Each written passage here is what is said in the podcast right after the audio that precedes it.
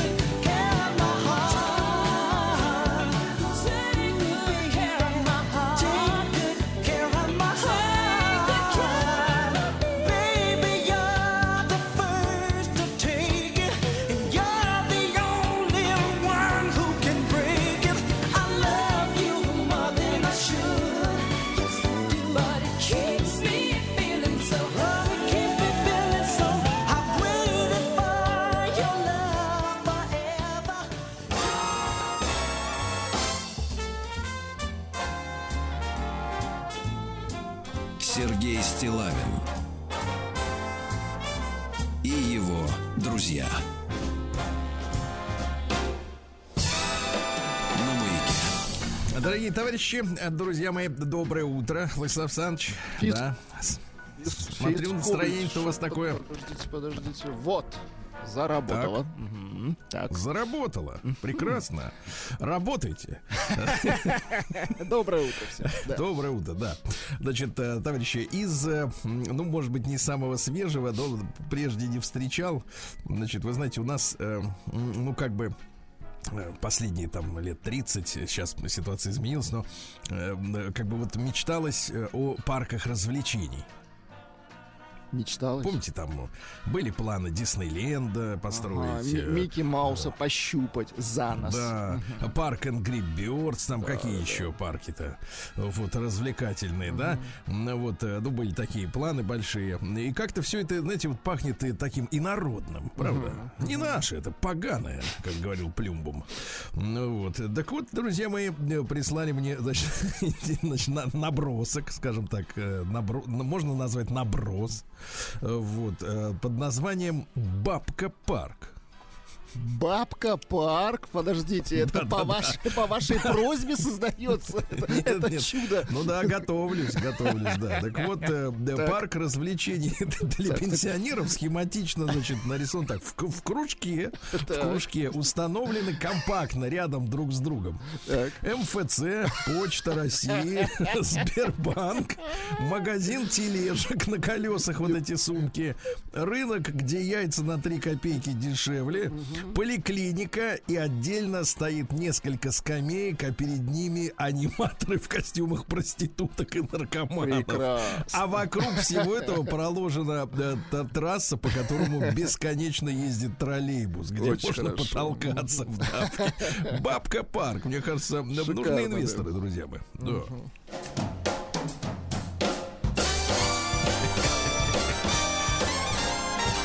Кстати, могли бы поработать аниматором. Там. Только вместе с вами. И его друзья на маяке. Чур я в костюме наркомана. Нет, вы будете у нас бабулей. А я вашим внучкам.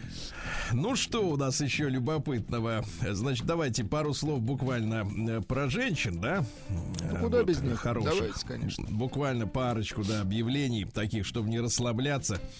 Заметьте, мы сегодня всячески игнорируем вот эту вот э, заразу, из-за которой поднялись цены опять на цветы, на духи, на все. И правильно делаем, я так считаю. Игнорируем, да.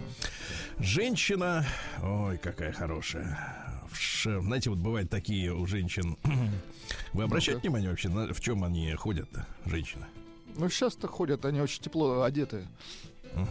Ну там под ним, под низом, как говорил Ну, моя под бабуля, низом всё интересуюсь, конечно. Нет-нет, да и... Да, да, да. Вот представьте себе, знаешь, такой есть материал такой атлас. Или атласный шелк, который переливается, так блестит. Черный с очень ярко выраженным декольте, Владюша. Прекрасно. Прямо вот, как бы так сказать, от сих до сих. То есть элемент искусства. Очень хорошо. Да, Ника 40. Ищу Ника на зимний... Ника 40, это два слова. А, ищу на зимний период молодого человека спортивного телосложения, желательно не ниже 180 сантиметров, с шикарным торсом и накачанными ягодицами О боже. для уборки снега во дворе. Подождите, зачем ягодицы для уборки снега? Объясните мне, как это связано? Я не знаю, чем-то они им нравятся. Я не тоже трудно. Им, нам, им трудно Слушайте, понять, если что вы нам в них для нравится. уборки Нам- мужчин, да. это одно. А если как бы для другого, то Нужен мужчина для уборки мужчины. Значит, и в- ровесница Светлана, которой 40. Давайте. Иначе. Видите, есть варианты. Так. Прошу не беспокоить меня и не беспокоиться самим, если ты женат, ищешь только секс, маленький, толстенький, жмот, стесняешься первым написать и не можешь поддержать разговор, если постоянно занят, если ты хамло. Какой женский сексизм, а, такой отъявленный, а? Да, вот так вот они нам платят той же монеты. А теперь к серьезному давайте, Владислав Александрович, перейдем. Сергей Стилавин и его друзья. Прошу вас, Владислав Александрович, не хрюкать. Э, Вот Конечно. пришло письмо по, по следам наших выступлений. Вот с заголовком таким. Сергей, пожалуйста, не давайте вредных советов. Дело в том, что на днях, э, так сказать, вот был день борьбы с эпилепсией. Понимаете, да? Ежегодный. И вот пришло письмо от Сергея. Э, Нет, извините, от Павла. Сергей, это я. Добрый день, Сергей. Меня зовут Павел, и я эпилептик. Так. Я давний ваш слушатель, уже не в первый раз замечаю, что упомина- при упоминании этой болезни вы вскользь говорите о том, что необходимо оказать помощь, но нельзя давать сжимать челюсти, нужно засунуть что-то в рот. Я говорил про ручку. Да-да-да. Да, ч- да, Ну, читал, как, ну, как потому нужно. что. Потому что человек может э, в этом деле пос- по- пос- повредить себе язык, прикусить. Челюсть да? повредить. Так. Так вот, пишет Павел, я ему доверяю. Этого нельзя делать ни в коем случае. Вы можете повредить челюсть, э, зубы, мягкие ткани. Предмет может быть раскушен. Вот тут внимание, раскушен, сломан, попасть в дыхательные пути. И в конце концов можете остаться без пальца сами. Вот, видите, осторожно. Пожалуйста, ознакомьтесь с правилами оказания доврачебной помощи э, при эпиприступе и не давайте опасных советов. Спасибо, Павел. Значит, э, первая помощь, давайте, раз уж, так Ну-ка, сказать, э, может помощь. такое случиться, да, внезапно при вас, например, вот кому-то станет плохо человеку, надо ему помочь. А как? А вот надо знать как. Давайте. Первое. Во время, так сказать, вот этой ситуации нельзя переносить человека, кроме тех случаев, когда совсем уж там, ну, например, я не знаю, на железнодорожных путях, да, М, вот, на проезжей части. Человека трогать нельзя. Второе. При повышенном слюноотделении и рвоте больного надо положить на бок. На бок, мгм, просто не- не Вот. Делать это Мгм. надо аккуратно, без силы применения. Третье. Не пытаться ограничивать движение человека. Четвертое, не пытайтесь открыть ему рот, даже если произошло прикусывание языка, это может привести к травме зубов и так далее, да. Пятое, нужно подождать, когда все закончится, находясь рядом, и наблюдая за, сос- за его состоянием, чтобы правильно и полно описать проявление э, приступа врачу, который приедет. Ну, то есть быть э, свидетелем, да. Шестое. э, Очень важно засечь время, когда все началось, поскольку длительность, э, приближающаяся к 30 минутам, означает, что больной входит в угрожающее его жизни состояние. Обязательно вызвать э, скорую медицинскую помощь. А седьмое, после приступа больной чувствует слабость, истощение. Он засыпает. В этом случае не надо его тревожить. Чтобы дать возможность восстановиться нервным клеткам, нужно убедиться, что приступ закончился. У больного наступил именно сон. Э, Пациент без сознания, например, не реагирует окружающих, на окружающих, не пробуждается, а после окончания приступа реагирует как человек, которому просто мешают спать. Вот. Так что вот э, вместе с Павлом дали полезные советы, дорогие товарищи. Не будьте равнодушными в этой ситуации. Прием корреспонденции круглосуточно. Адрес стилавинсобакабк.ру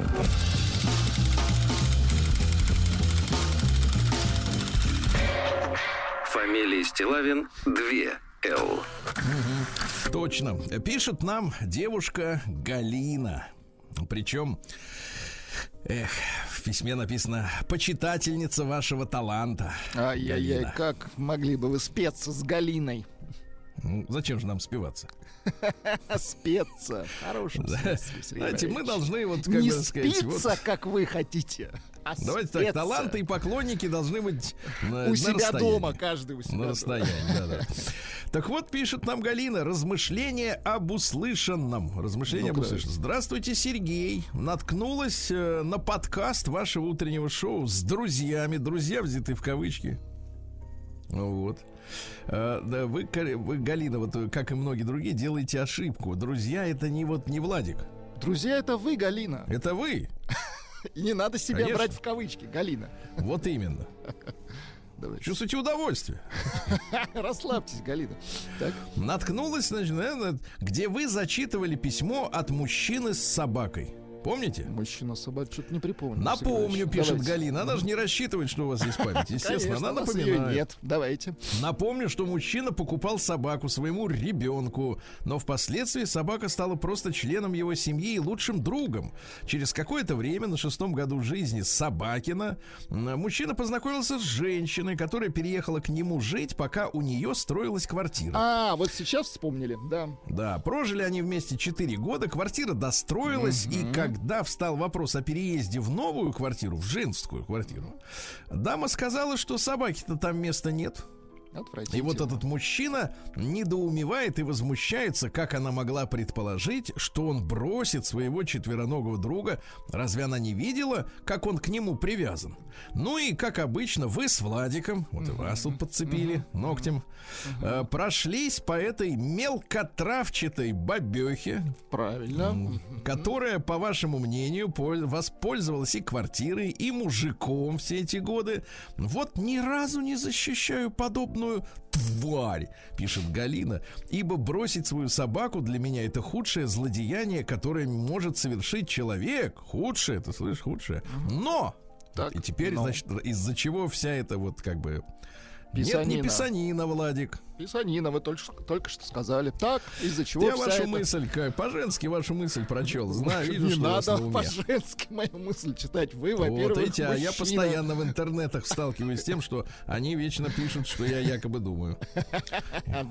Хотел сказать, но не сказал. Почему-то они так себе позволяют. Но у меня лично возникает вопрос к вашему брату. Имеется в виду ребят, а ребят. А, к мужскому брату. О, да, вот давайте. этому к Ага, мужскому, брату. такому, знаешь. Причем, знаешь, к вашему брату звучит-то так. Давайте уважительно к нашей гильдии. Во, во. Да, э, Гильдия. Гильдия Так вот, в частности, к этому мужику, хотя это повсеместное явление, когда я и не думал, что ты такая. Неужели, пафосно в- в- в- вопрошает Галина, неужели за 4 года он не раскусил эту бабу? Значит, нужно быть слепым, глухим, глупым, наивным или поглощенным самим собой, чтобы за четыре года не разглядеть гнилую сущность этой тетки. А может, ему было просто удобно так жить, пользуясь ей. Ты смотри, куда поперла. Значит, и как-то не прозвучал ваш тезис о том, что люди должны сходиться по интересам, как вы где-то написали. Барду, бардиху, рыбаку, рыбачку. Да, было дело в Рыбачиху. телеграм-канале Стилавин Тудей писал об этом Барду Бардиху, правильно? А врачу врачиху. Вот. Не мешало бы провести подобный анализ мужской мотивации, когда он решается на совместное пр- проживание и дальше с издевкой написано так, что я обяза- обязан прочесть так. На совместное проживание с Давай. женщиной. С уважением, почитательница вашего таланта Галина. Владику большой привет. А я вот вам скажу, Галина, следующее. Да, действительно, а, как бы э, человек проявляется в экстремальных ситуациях, на самом деле. Я вам больше скажу, дорогая Галина, человек иногда не знает сам, как с- себя поведет в экстремальной ситуации. Да, потому что даже вот если брать э, сегодняшние, да, существующие, это так философская история, но тем не менее правда жизни. Э, Рассказывали ребята, что м, вот э, попадая, например, в зону боевых действий, да, которых э, сегодня на земном шаре, как всегда, много, и, и- некоторые из них очень рядом от нас, на, на нашей даже территории, я бы сказал. Так вот, э, иногда самые подготовленные, например, даже специалисты, э, ну, то есть, например, люди, обученные сказать, специальным приемом ведения боя, да, ну, то есть, тренировавшиеся. Профессионалы. Да, и, но они обучались и вот попали первый раз на передовую. И бывает так, что человек вдруг впадает в панику. Например, да. А другой, например, который был каким-то там хиленьким и никудышным, вдруг, э, так сказать, э, не проявляет никаких признаков э, упадка сил душевных. И наоборот оказывается смелым человеком. То есть, э, понимаете, какая история? Э, Зачастую человек, ну, пока ты не окажешься в какой-то Ну, конкретной пока ситуации. определенная ситуация не сложится, вы это не Да. узнаете, конечно. Многие вещи не проявляются. Но вот у этой женщины, которая, вот, которая письмо, про которую писалось, да и собаку, ну вот э, до тех пор, пока собака не грозила прийти к ней в квартиру, в новую, отремонтированную, где свежие полы, краска, мебель новая, да, она ж может погрызть все это дело. Ну, она и не проявлялась. А как пришло время, вот вскрылась. Так что э, вот эта история с тем, что людей сразу не видно насквозь, так это такая вот э, Это ситуация. нормально. Это нормально, да, это нормально. А жизнь дана Галина для того, чтобы вот всех таких, как вы пишете, извините, бабех Так, проверить, правильно? конечно. Проверить их нутро. Вот. А потом принять решение. Так что, Галина, ваше письмо мимо. Вот так, в рифму. Гип-гип, ура, Галинова. Прием корреспонденции круглосуточно. Адрес стилавинсобакабк.ру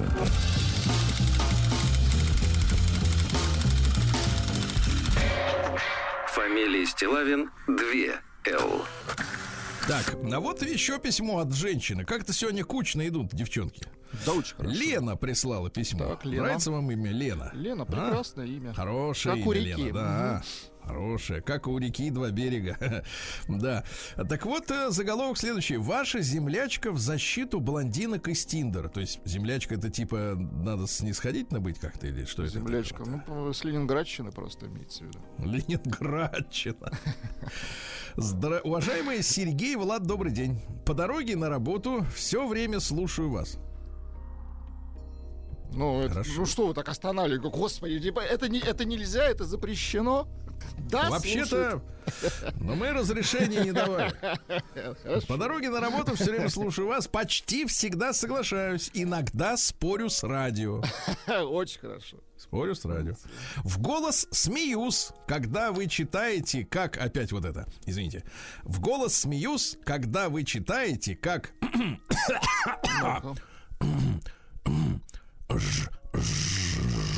Женщины. Вот, ищущие знакомств пишут о себе и своих требованиях. Однако кое-что, случившееся на днях, заставило меня вам написать, пишет Лена. Итак, мне 46. Ленинградка, красивая и умная, честное слово. Представьте себе Ленинградку. А, кстати говоря, у, вот у Ленинградок, у них есть какая-то вот, э, ну вот внешняя особенность, чтобы вот можно было точно узнать. Вот, Ленинградка. М? Замечали вы, нет?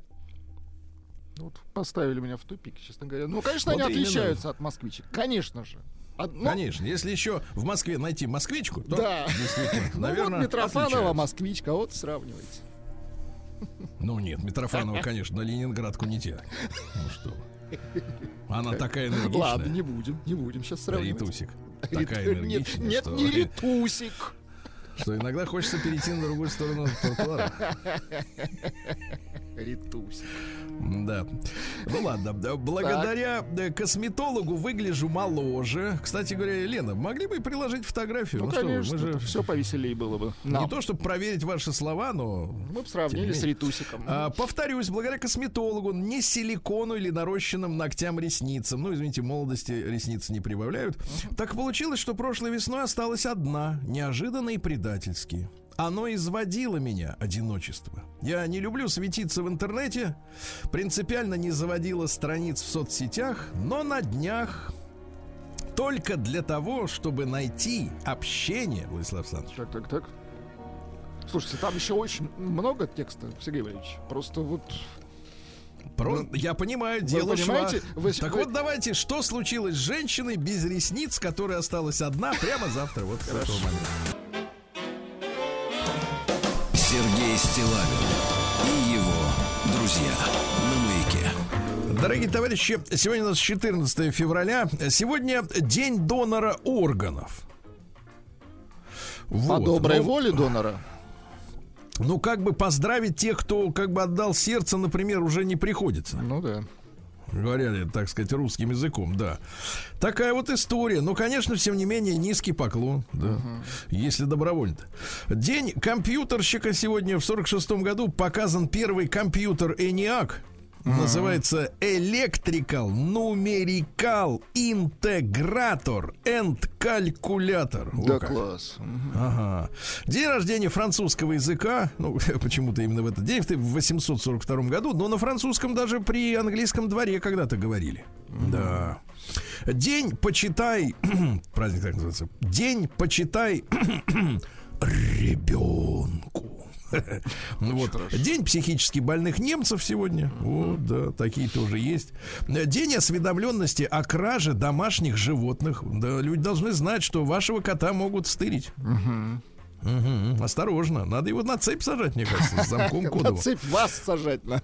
Да, день северокорейского генералиссимуса. Поздравляем, Хорошо. товарищи, да. Сегодня Дистинг. Это язычники отмечают праздник Победы Солнца над тьмой. Ну, западноевропейские, понятное дело. У э, болгарских товарищей, которые нам, в принципе, покажет, по- показывает практика, уж которые столетия не товарищи. Трифон Зарезан праздник, да? Праздник болгарского вина. Alabama. Они сначала обжаривают куру, которая начинена рисом. Вот. И наливают в специальный деревянный сосуд буклицу, домашнее вино. Вот складывают все вместе с домашним хлебом в новую шерстяную сумку, не Луи Уиттон. А, Перекинув через плечо, отправляются на виноградники, где уже собрались остальные алкаши. Вот. На второй день праздника, давайте опустим, как это все было. На второй день праздника в большом количестве компоты и рассол, чтобы мужчины пришли в себя. Да. Сергей Валерьевич, вы с Ну, это болгарским вином сталкивались, в принципе? Интересно. Помню только такое крепленное слынчив бряк. Это не вино, а, хотя Ну так, вот, же вина делается-то коньячина. Ну да, Э, Всемирный день исцеления звуком, оказывается, звуком можно лечиться. Да, но не вашим. День колеса обозрения, Международный день дарения книг. На тебе, что нам не надо, да? День влюбленных в библиотеку. Есть такие люди. Э, День маленьких перевоплощений и день шоколадных конфет с кремом. Прекрасно, да? Ну и наши... Погодите, погодите, Владислав Александрович, наши любимые. Международный день чудаков-одиночек. Наш праздник, да? День времени для себя, день футбольного похмелья. И, наконец, Трифон Мышегон. Э, Считалось, что сегодня вот самое время прогнать мышь из дома, товарищ. Да. Поздравляю. Сергей Стилавин и его друзья. Ну что же, печальные страницы европейской истории в 1349 году «Черная смерть», так называется этот день, по обвинению в распространении чумы в Страсбурге. Ну, как вы понимаете, это там спорная да, территория между э, Францией и Германией. Убили 2000 евреев. Сказали, что это вы распространяете чуму. 900 из них сож- зажгли заживо. Кошмар. Представляете? Оставшиеся убежали на территорию Польши нынешней. Ну, в общем, я смотрю, европейцев-то не только при Адольфе Это культура, да, тему. мгм, Да, европейская. это у них тра- традиция, можно сказать, многовековая, так вот с людьми-то поступать.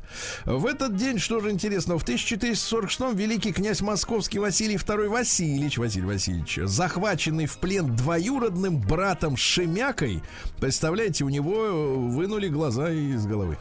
Ну, так принято было. Тоже культура в своего, Ужас. своего рода. Вот. Тоже своего рода, да. Вот, э, ну, что сказать-то. Спасибо, что не зарезали, да? Вот так-то, по большому счету. В 1610 году под Смоленском заключили договор между королем польским и великим князем литовским Сигизмундом III.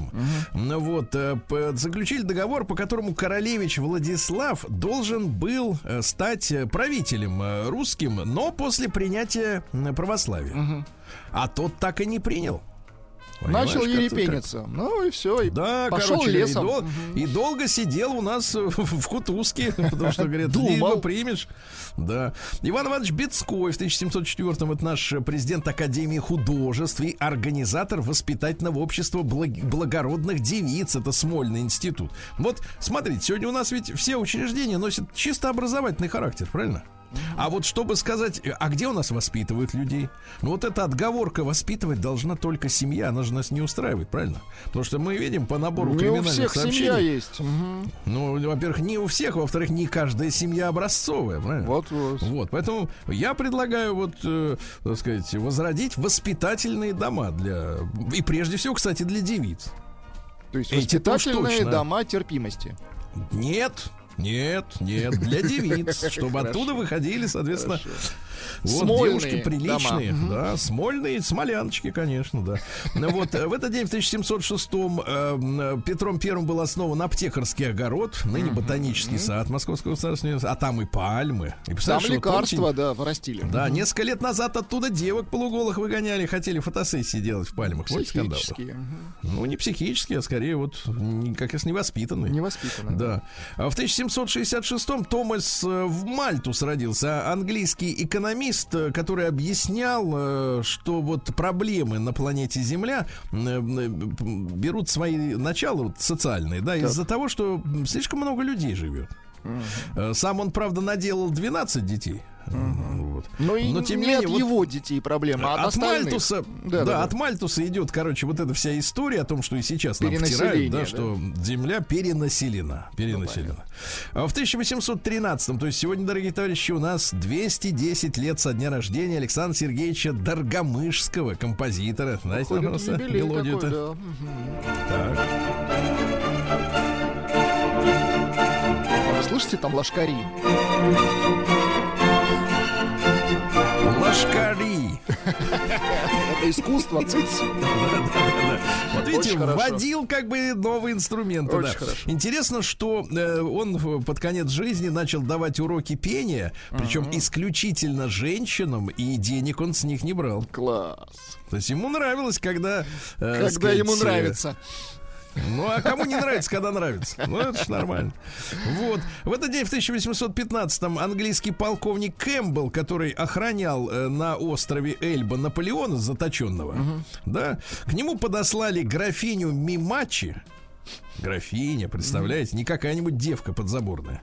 Вот. И, соответственно, она его соблазнила и, так сказать, увлекла в спальню, а И Наполеон в это выпустила, да? время отчалил, да. А полковнику крах, да, все, кончилась карьера. В 1834 в Лионе началась всеобщая стачка ткачей, и впервые э, поднят был красный флаг как символ революционной борьбы рабочих. Понимаете? Вот, видите, как впервые.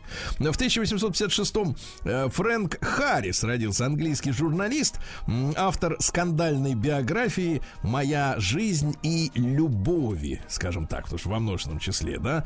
Общество было шокировано, там он расписывал свои похождения, и после этого, так сказать, его перестали приглашать в приличные дома, в Англии, а там очень важно, да, приличный человек, неприличный, э, вот этот весь этикет, он очень важен. А, Он описывал даже свои, извините меня, так сказать, э, подростковые вот эти вот, э, как бы так сказать, понимаете, да? Понимаем. книге. Отвратительно, Сергей Гадость, гадость, согласен.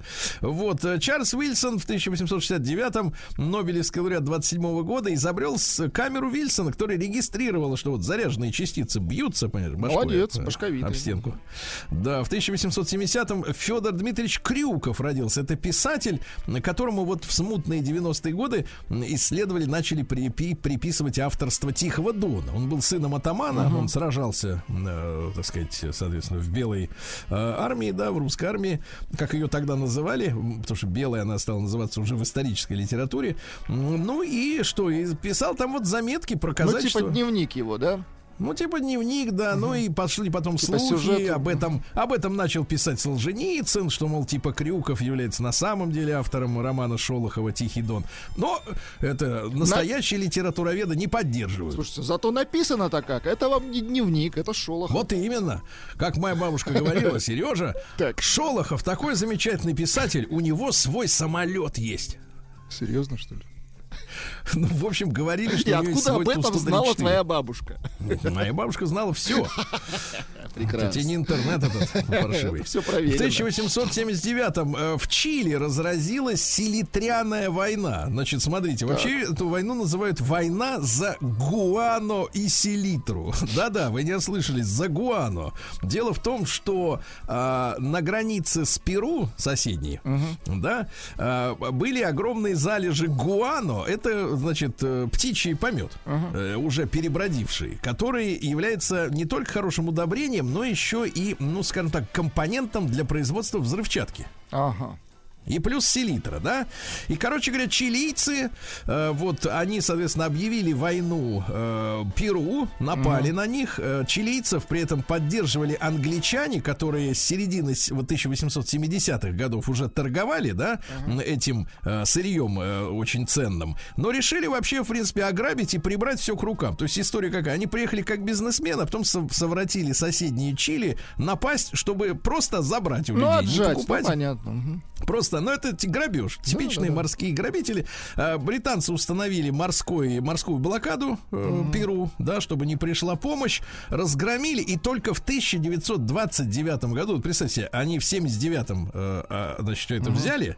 Получается, 8, 9, 0, 1, 2, 50 лет грабили Перу. Представляешь эти уроды? Мерзавцы. 50 лет вывозили гуано перуанское. Бесценная гуана, Сергей. Бесценная гуана, да-да-да. Вот это их метод ограбить, в принципе, Ну да. и все, и да. Вот, в 1892 родился Дмитрий, вернее, ну, не родился, а Дмитрий Иосифович Ивановский, это наш ученый, открыл вирусы. Э, вообще, в принципе, как фактор, э, Мгм, так сказать, молодец. инфицирования, и это положило основу вируса. Кто знает про Ивановского, друзья мои? Вот э, американцы скрывают же, и англичане, да, что таблица Менделеева это таблица Менделеева, э, что вирусы открыл русский ученый. Они изображают, что все открытия в мире совершили только люди, говорящие на английском языке. Ну, конечно, потому что они самые Гниды вы поганые, да? Дайте позвольте сказать. Давайте. Гниды. Вот так.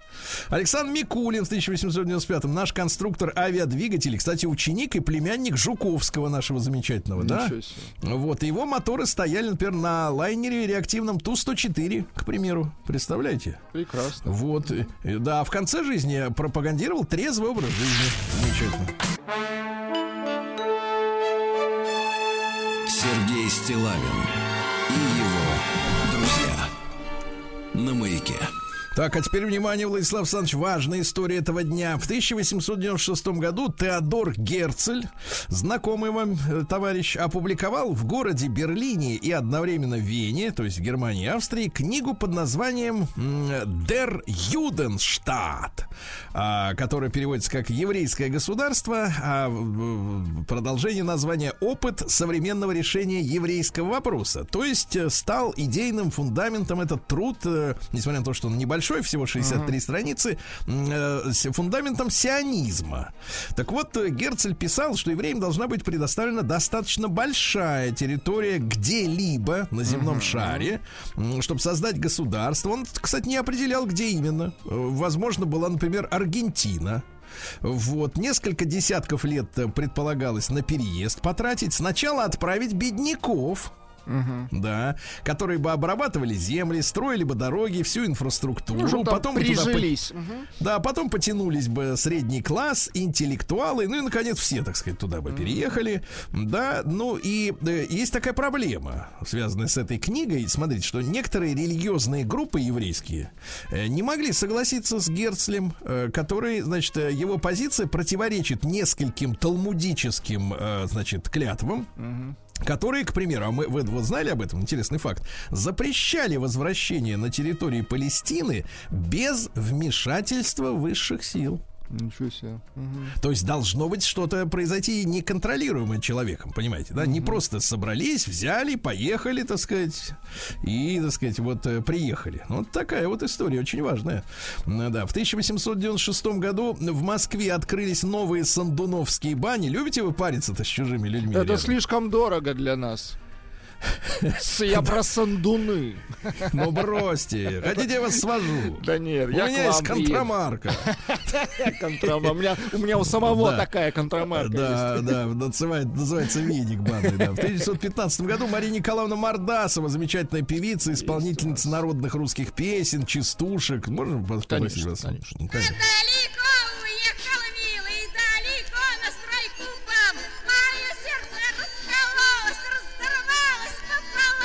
Опаньки. баб Бам-то уехал. это уже, кстати, свежая история. да, Да-да-да. Вот, э, что же э, у нас еще произошло любопытного. В 28 году Сергей Петрович Капица, замечательный физик, сын, ведущий телепрограммы «Очевидное невероятное». Да, родился он в Кембридже, в Великобритании, пока папа учился там. Ну и цитаты какие замечательные. «Руководить это значит не мешать хорошим людям работать». Точно, да. Или «Нигде не видел более затравленных мужчин, чем в Америке. Они в жутком состоянии находятся. Агрессивный феминизм их добивает. Я помню, в Бостоне, в институте, один почтенный преподаватель, русский математик, шел по коридору, Так. а какая-то секретарша несла принтеры. Он открыл ей дверь, и она обвинила его в сексуальных домогательствах, хотя у него это было инстинктивное движение. Женщина тяжелую железяку тащит. Был публичный скандал, ему пришлось уйти из института. Вот. Сумасшествие, да. В 2009 году Сергей Петрович что сказал? А данные в ЦИОМ говорят о том, что мы наконец-то пришли к чему стремились все эти 15 лет, ну, видимо, с развала Союза. Воспитали страну идиотов. Точно. Женщины раньше одевались скучнее. Сейчас колоссальный диапазон от чудовищной безвкусицы до очень прилично одетых людей. Но вторых замечаешь почему-то намного реже, чем прежде. Да. Ну и, наконец, такая самая интересная, да, история. В женщине может оттолкнуть вульгарность. Иногда она же и привлекает. Так что пойди разбери. Да, в 33 году, то есть э, 90 лет назад, в Париже открылась первая телефонная служба точного времени. Ну, помните, в Советском Союзе была 08. Звонишь набираешь. 08, а тебе говорят там 7 часов 56 Тебе минут. говорят, положь трубку. В 33 же году, в тот же день, родился уникальный человек Андрей Михайлович Волконский, князь. Родился он в семье русских эмигрантов э, из рода Волконских, как вы понимаете. А, Ему, значит, соответственно, помогал учиться игре на фортепиано Рахманинов сам, представляешь? А в 47-м семья решила репатриироваться в Советский Союз после победы в Великой Отечественной, да? Решили, что можно возвращаться на родину, очень их сильно тянуло. Он учился в Московской консер- консерватории, но а, не, неудовлетворительно сдал курс марксизма-ленинизма. И поэтому коммунисты м, сказали, что композитор не может э, вот учиться в консерватории, если он не знает марксизм-ленинизм. И выгнали. Вот, в 62 году ему официально стали запрещать исполнять свои произведения классические, он классический композитор, да, и в 73 году в итоге вы, вынудили уехать все-таки на Запад, его не стало совсем недавно, по большому счету, но он является, успел поработать в нашем кино, ему разрешали писать музыку для фильмов, например, э, «Мария Искусница», э, п- п- «Три плюс два», «Мертвый сезон», ну вот включите, это его Давайте, музыка Мария всё. Искусница. Знаете все, что мы пираты. Настоящие пираты. Ну да. Так, это Музыка-то понятно. не наша. Да. Мертвый, «Мертвый сезон. сезон».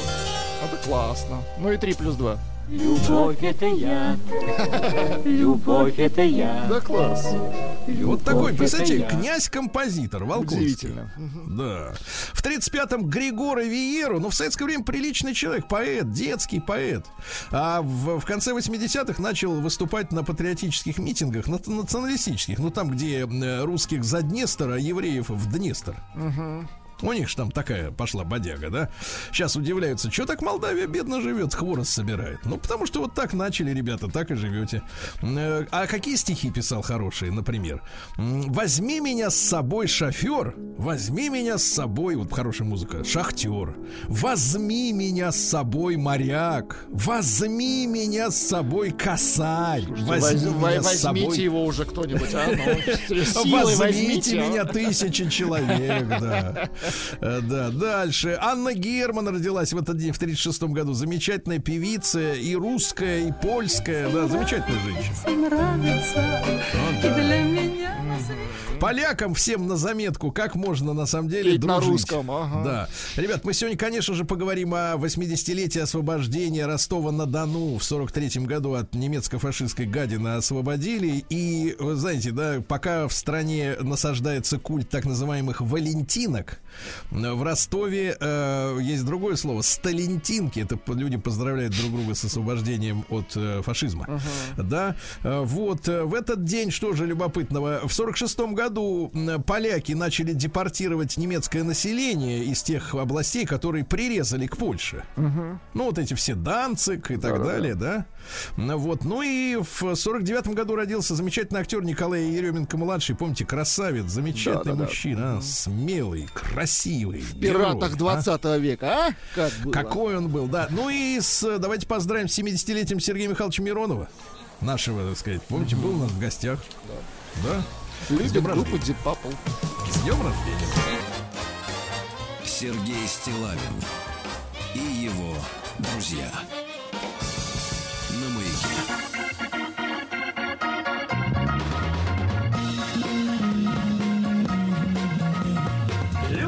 Встречаются, люди влюбляются, женятся.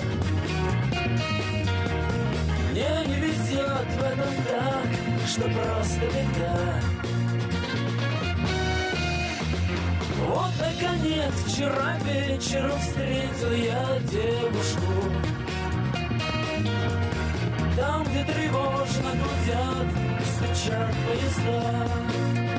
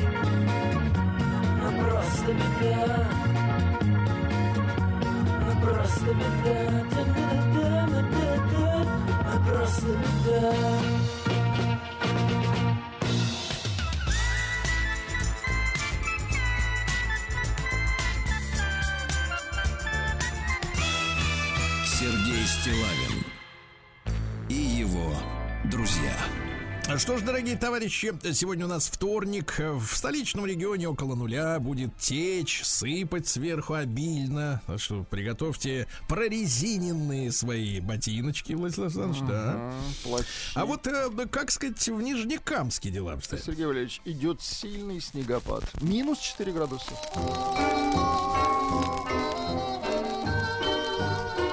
чтобы песней своей помогать вам в работе, дорогие мои. Нижнекамцы. Да.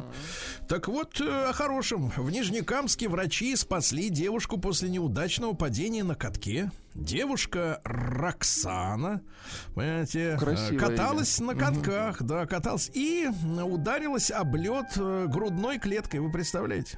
Да. Показалось даже, что переломала ребра, начала мучить одышка, поднялась температура, поехала на рентген, оказалось, что в левом легком скопилась жидкость, откачали полтора литра. Ничего себе. Мгм. Спасли, спасли, хорошо.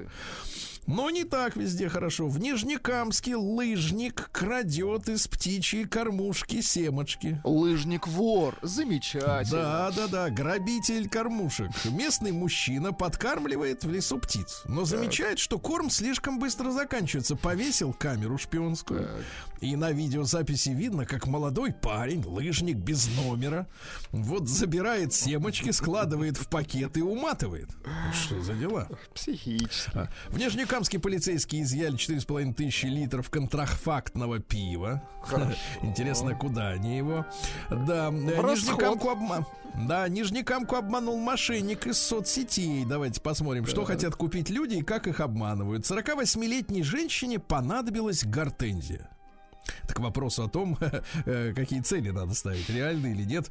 Она просматривала в профильные группы в соцсетях. Естественно, появился мужчина, сказал, что на семена гортензии нужно выслать 19,5 тысяч рублей. Все, на этом история заканчивается. Но Дальше следующий такой же товарищ, 20-летний житель Нижнекамского района, хотел купить мотоцикл за 100 тысяч рублей. Все. Молодец. Да. А 44-летний житель хотел купить игровую приставку за 38 990. Все. Все. Почему они не идут в магазин, я не понимаю. А? Почему они Лениво. ищут это вот?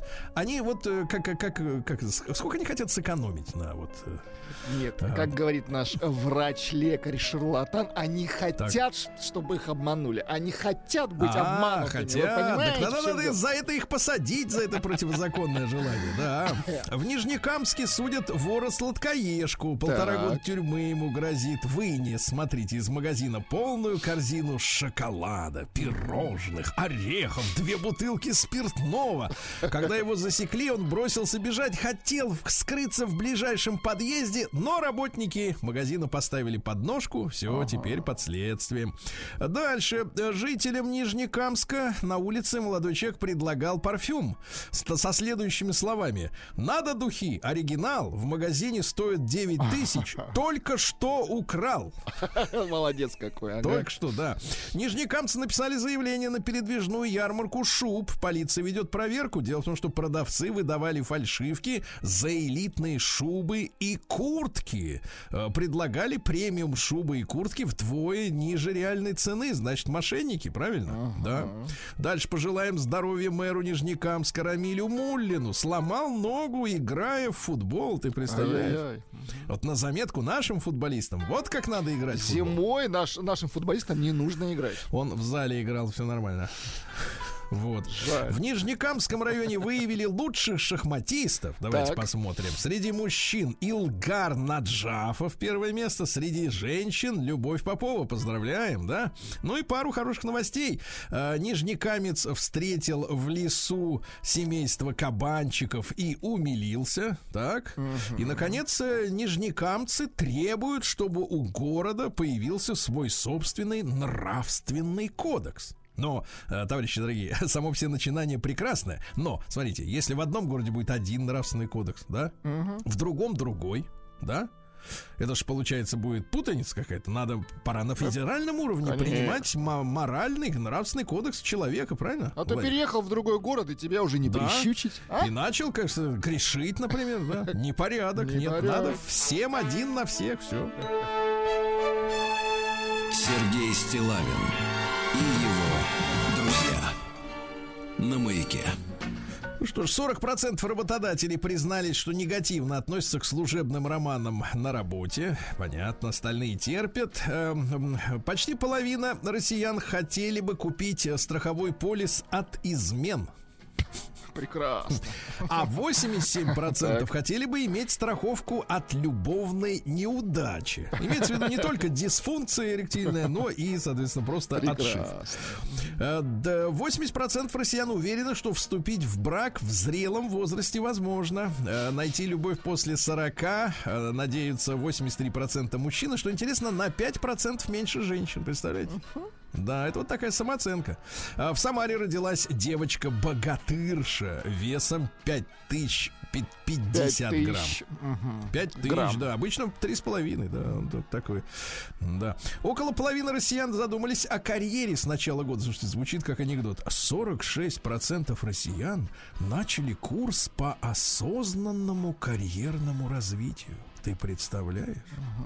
Полилась Они решили рублевая всё. масса тренинг. Мгм, Все, говорят, начинаю расти над собой. Твердо решили. Да. Российские ученые выявили томаты, снижающие уровень холестерина. Прекрасно. Хорошо. Казанском, в Казанском федеральном университете разработали наносенсоры, то есть микроскопические температурные датчики для процедуры нагрева онкологических образований. То есть они туда их засовывают и прогревают, чтобы все там зараза по- подохла вся. Молодцы. А, от, да, отоларинголог сообщил, что выдергивание волос из носа вот с Так, возрастом у ну-ка, мужчин ну-ка. начинает прорастать, особенно обильно, да, Что с серенькие, такие мерзкие. Привести может к смертельному заболеванию, может нагноиться, а инфекция может проникнуть в мозг, и тогда крышка. Кошмар Товарищ, осторожно. Вот, э, в России создали, слушайте, сыроделы, они не, уста- не устают, мне кажется, после того, как они придумали сыр с, С э, углем. активированным Углем, с углем, извините. да. Теперь сыр с успокоительным эффектом. В состав сыра вводится розмарин, базилик, шалфей, тимьян, чабер, садовый, господи, душица, майоран. Все это вызывает успокоительный эффект. В сыре витамины В, С, Е, П, П, А, а также минералы калий, кальций, магний, натрий, фо... И что самое главное, Так. цена продукта такая же, как у обычного сыра. Зачем покупать обычный, если можно успокоительный, правильно съесть? Прекрасно. Нигерийский футболист клуба Краснодар, зовут его Олакунле Олусегун. Красивое имя. Да, да, да. что? Рассказал, что ему не хватает в России еды нигерийской и нигерийского чувства юмора. Говорит, что борщ пельмени не любит. Любит рис, рис с курицей. Да. Русские девушки, говорит, ему тоже не нравятся. Лучше нигерийские. Ишь ты, подишь ты. Да, давай. В, в России импортозаместили вещество для ликвидации разливов нефти. Очень хорошо. Да. А Более 40% пользователей сервисов, ну, своднических сервисов, оказывается, интересуются политическими взглядами партнеров. Причем, что интересно, э, среди женщин таких, таких большинство, а вот среди мужчин 70% готовы, в принципе, закрыть глаза на то, что у э, молодых людей различаются принципы и какие-то взгляды на серьезные вопросы. И мне кажется, очень напрасно, потому что в этом, честно говоря, я вижу проблему э, дальнейших каких-то конфликтов, да? Потому что мужчины слишком много внимания уделяют внешности и думают, что, так сказать, все забудется. Нет, товарищ, не забудется. Роскомнадзор запустил систему автопоиска запрещенного контента по фото и видео в интернете, который называется Oculus. Красивое название. Окулус ищет пропагандистов ЛГБТ. Понятно. а, наркотический кон- контент, а, незаконные мероприятия и блокирует автоматически. Представляете, какая система Всю умная? а? мерзость найдет. Очень хорошо. Все найдет, да. Потому что не столько этой мерзости. Вон у нас была, э, сказать, депутат Лантратова в эфире в, прошлом, э, в прошлой пятнице. Говорит, 500 тысяч э, соци- групп в социальных сетях закрыли, э, так сказать, э, которые с детьми работают незаконно. 500 тысяч. Без окулуса-то никак, да. А мошенники начали обманывать граждан с помощью налога на легализацию. Звонят людям, которых до этого ошкурили. И говорят, слушайте, ваши деньги на иностранных счетах надо заплатить, чтобы вернуть обратно в Россию. Да, да, бывший игрок Спартака Евгений Ловчев ответил Зареме, тут без фамилии даже вот как бы, Зареме на ее слова о присуждении Ловчеву ромба Спартака, назвав ее бабенкой. Смотри, как, а? Да, в российские школы вернут трудовое воспитание, друзья мои. Снова в руки возьмут напильники. Девочки, половники, поварешки, эти самые, будут шить, э, зашивать, штопать. Хоть что-то А руками ведь сделают. в Мгм. 30 лет растили бездельников. Ты понимаешь, какая история? Да. Но ничего, скоро к станкам снова встанут. Хорошо. Николай Дроздов, Николай Николаевич, э, рассказал, что для восстановления после перелома восьми ребер из-за вегетарианства он упал, да? Вот, сейчас надувает шары. Шары! Ну, Вот, молодец. вот, пусть надувает здоровья. лучше. Сбежавший из России Дани Милохин продал свой розовый майбах за 7 миллионов рублей. Ай, беда. Он за не до полтора года накатал на нем 100 тысяч километров, ты прикинь. Куда он ездил на нем? Ну, короче говоря, так сказать, э, одним меньше, да? Эм, счастливо, Врач, да. Врач рассказала, чем болеют мужчины, если не пользуются увлажняющим кремом. Дорогие друзья, морда может, э, э, по- так сказать, покрыться Ну-ка. куперозом. Это вот э, красные такие вот капилляры, сосуды такой ходишь, морда красная, нехорошо, Ах, вот мажьте кремом. Мгм, Не Да. увлажняется. Лада установил рекорд э, по доле на российском рынке. 46% новых автомобилей. Снова Лада, дорогие товарищи, да? Вот, хорошо. Фитнес-тренер назвал виды спорта, которыми не надо заниматься таким, как вы. И, Ну-ка. и таким, как я. Ну-ка. Не нужно, Влади, Владик, да, при возрасте 40 плюс э, заниматься боксом, ММА, киоку шинкай, э, хоккеем, регби, а также пауэрлифтингом и кроссфитом тоже не надо. Хорошо. Не надо, товарищи. Ну и пару сообщений. Буквально в России резко подорожали духи. Ну что делать? Такая вот привычка, да, взвинчивать цены. В России депутат Матвеев, вот человек занят делом, да, приш- предложил перейти на зимнее и летнее время. Опять хочет, ты понимаешь? Зачем? Мы только что ты, привыкли. ну, Мгм. Что-то вот, ну, как бы, да. Действительно, зачем? Успокойтесь, товарищи. Российская орби- орбитальная станция получит роботов, они сами будут там работать вместо людей. Фёдоры ну и, подлетят. наконец, о хорошем. Давайте о хорошем. Во-первых, доктор Мясников сказал, что добрый доктор массаж ушей снижает давление, да? И, наконец, в Челябинской области, об этом сообщил глава Чесменского района Татьяна Жмарщук, объявила о том, что украденный на дрова общественный унитаз, э, туалет, простите, восстановят. Очень хорошо.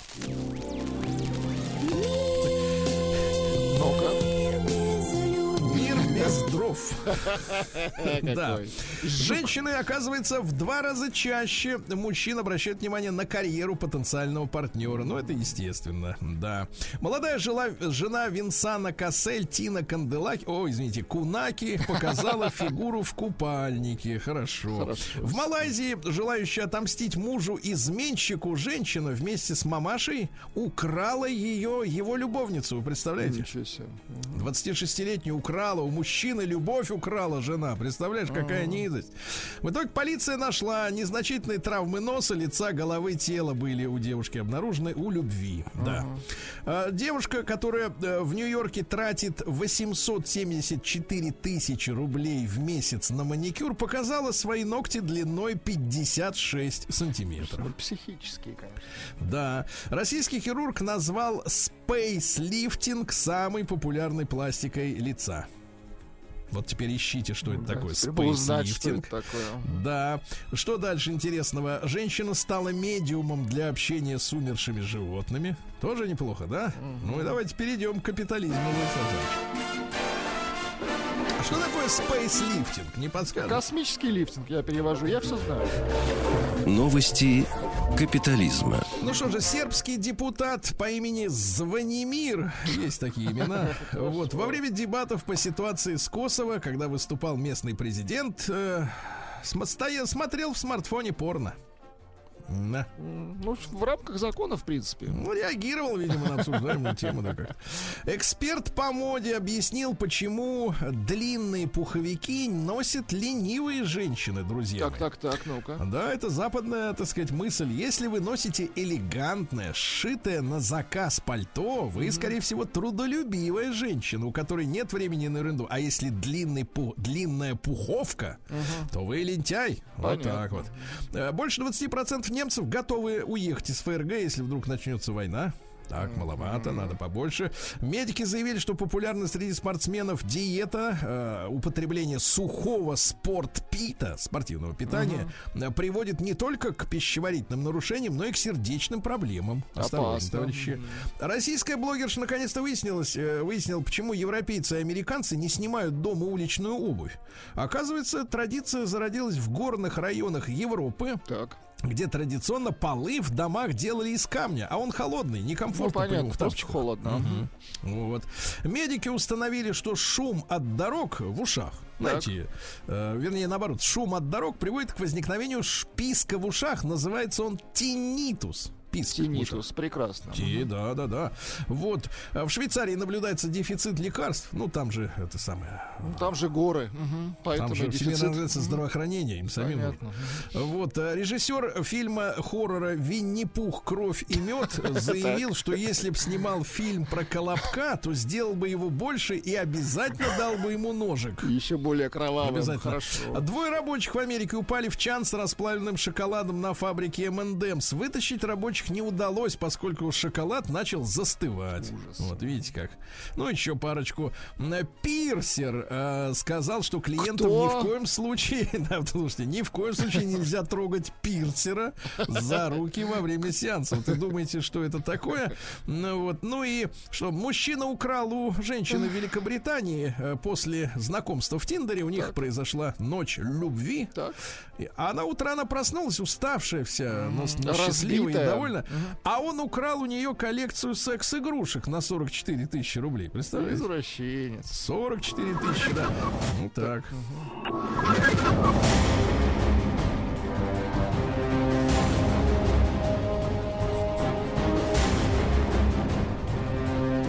Все игрушки забрал. Россия криминальная. Я заберу у тебя все твои игрушки. Да, ну у нас суровая реальность. В Комсомольске на Амуре терроризируют жителей, терроризирует собачий царь. 80-летний Анатолий завел себе 10 собак, которые уже загрызли множество котов и мелких собак. Вот э, теперь у каждого дома есть палка, от которой отгоняют собак Анатолия. И некоторые соседи, вот очень хорошая музыка, считают, что собачий царь разводит их на мясо, поскольку старые псы пропадают, а новые появляются. Кошмар какой. В Твери мать четырехмесячного младенца обнаружила в стоящей в коридоре многоквартирного дома коляски своего ребенка крысу и три- 14 крысят. Вы представляете? Семью обнаружила. Крыса родила. Крыса тебе. семью. Да-да-да, пополнение сразу на 14. Два школьника попали в больницу после курения вейпа в Калининградской области. Но это уже никого не удивляет, правда? В Питере женщина пошла на косметическую процедуру. Хотела убрать э, сосудистую сетку на лице. Мгм, Так, А в итоге получилось? некроз чуть насквозь щеки не проел. Жесть. Вот ты представляешь? Ужас какой. Ну и, наконец, что у нас интересного? Ну-ка. В Хабаровске брачный аферист обманул доверчивых женщин на 10 миллионов 400 тысяч рублей. Представлялся офицером спецслужб. Одной женщине сказал, говорит, слушай, мне нужны наличные рубли в качестве доказательства того, что ты меня любишь. Он с ней никогда не встречался, потому что он сидел в тюрьме в этот момент. Прекрасно. Он в тюрьме сидел. А, она передала его знакомому, значит, 2 миллиона рублей для того, чтобы она доказала, что когда он поедет в зону боевых действий, И если его возьмут в плен злобные укры, Так. то она его сможет выкупить. Сергей Стилавин и его друзья.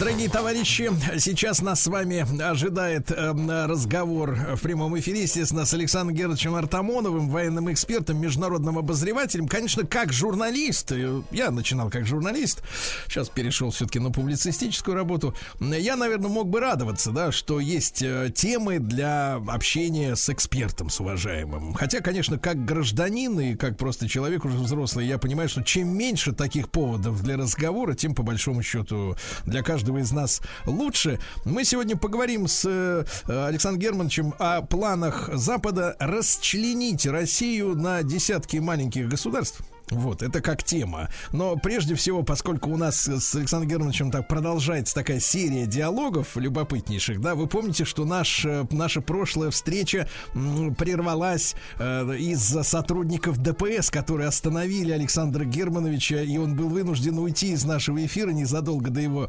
окончания. Александр Германович, хочу поинтересоваться, насколько благополучно завершилось общение с товарищами в погодах.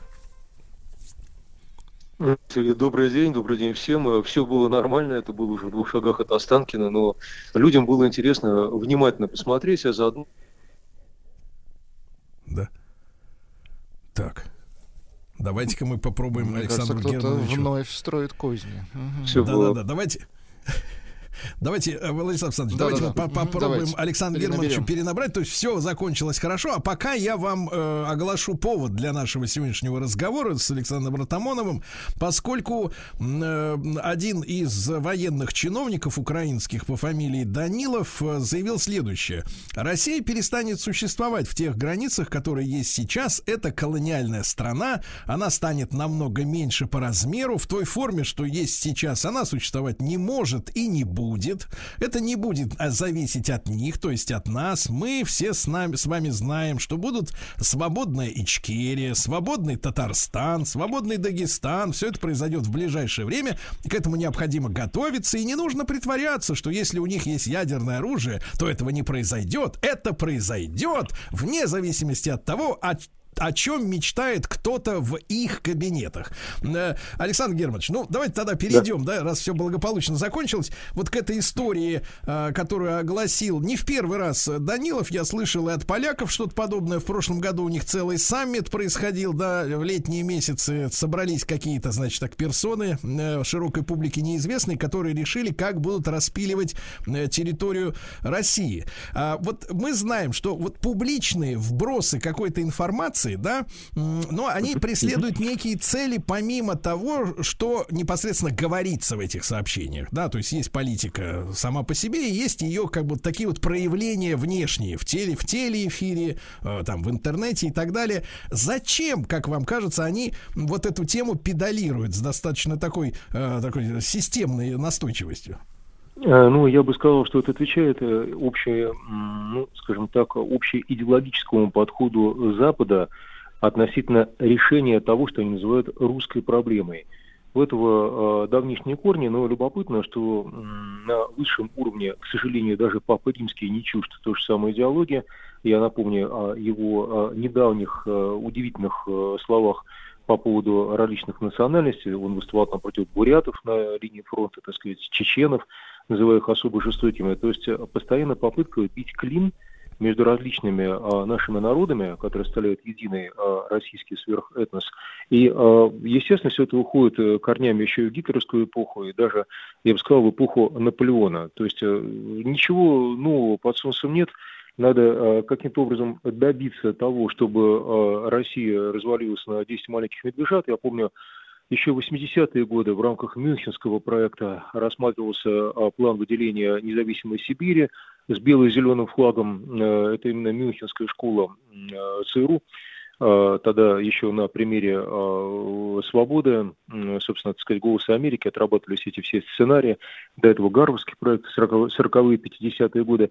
Поэтому то, то, что такой неудачник, а он по сути неудачник по жизни, как Алексей Мячеславович Данилов, даже при рождении а, ошиблись э, записи, так сказать, акту гражданского состояния в 62 году, записали вместо Вячеслав Мячеслав.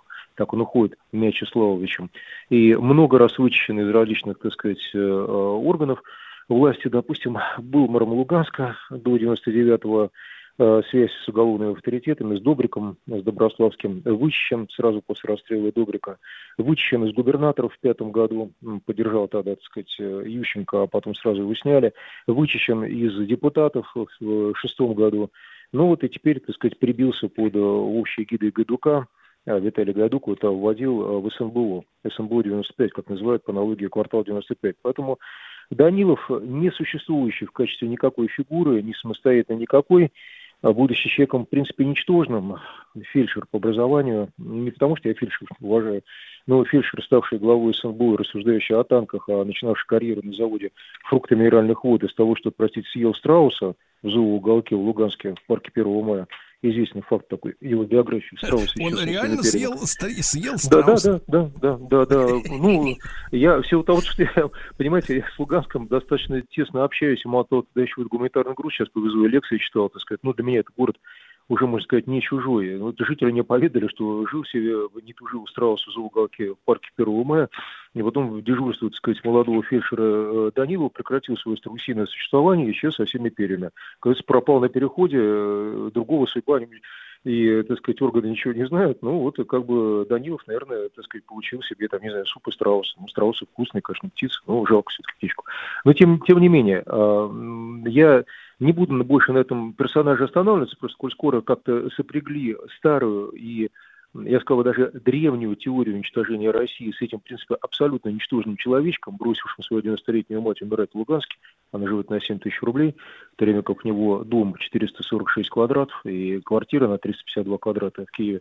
Так вот, ну, ясно, что об этом коллекционере, 102 картины еще у него есть, говорить. Я думаю, что когда придет время, с ним разберутся, причем без всяких ракет класса Х-35, которые могли вполне в фурчику залететь, а вполне нормальным, конституционным, как говорится, правопорядком, э, потому что за э, угрозы, все-таки чуть вот на этом остановлюсь, он постоянно угрожает э, нашим деятелям и э, всем э, политикам России, говорят, что никто и ничто их не спасет, а, ни, как он выражается, на виллах в Майами, хотя наших политиков нет никаких вилл в Майами, ни в бункере на Урале, я сейчас его цитирую. Вот, ну, я не знаю, какие там бункеры на Урале, э, причем здесь Данилов, вот Данилова точно ничто не спасет, э, не спасет вот правосудие. Э, И его друзья, многие уже, как говорится, вот на линии фронта нами взяты и отвечают по всей строгости закона, в том числе в чеченских, чеченских изоляторах. Так что посмотрим. Но в том, то, что касается общего тезиса, который он озвучил, э, распада России на части, конечно же, не случайно, что именно сейчас, потому что буквально 10 дней назад в том же самом ключе высказалась Анна Фатыга, и в отличие от э, русского преступника-предателя Данилова, ну, его называют преступником, потому что малиновый пиджак в прошлом, вот, э, э, чисто русского парня, который просто предал своих.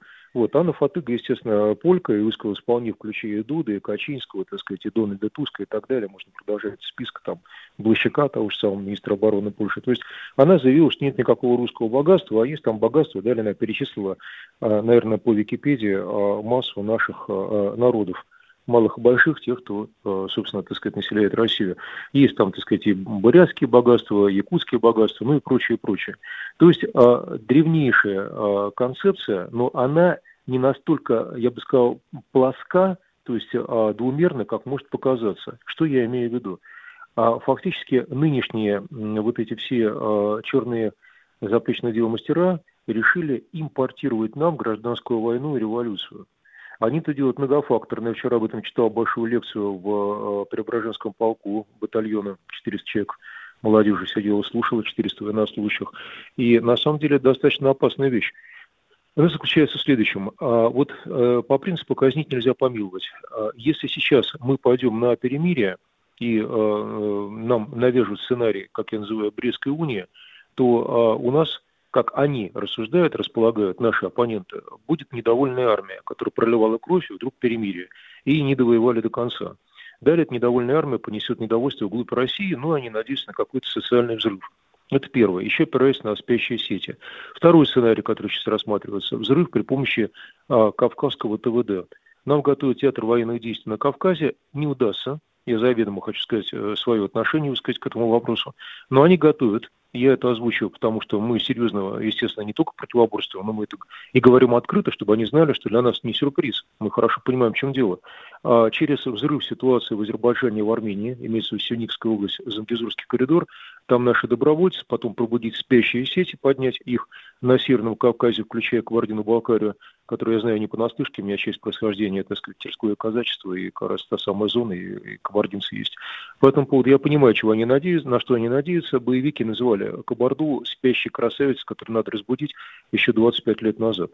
Не получится здесь, сходу скажу, потому что совершенно нет для этого никаких предпосылок. Но, тем не менее, после этого попытаться сыграть на национализме э, чеченцев и татар – и тут, я думаю, то, что Рамзан Ахматович ответит по полной программе на подобного рода заявки. Но Татарстан, вторая титульная нация после русских в России, вторая первая, так сказать, ясное дело, наше великое равнение. Но я думаю, то, что это еще 25-28 лет назад мы, мы эти проблемы решали и решили. Я тогда работал, собственно, в министерских структурах, советником министра, поэтому тоже знаю не понаслышке. Вот а, в связи с этим планом, Сейчас а, поляки надеются, подняв старые учебники из небытия, на повторение ситуации 17-20 года. Я имею в виду период польской войны.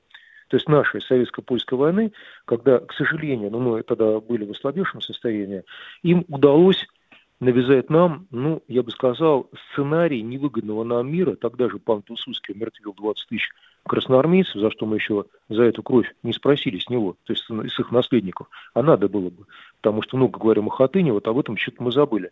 Так вот, и тогда же, собственно, советская Россия оказалась ослабленной. Ну и пошел взрыв национализма, создание Дальневосточной республики ДВР было, большевики ее даже признали одно время, потом она воссоединилась с Россией, с Советским Союзом, собственно, потом в рамках РСФСР, естественно.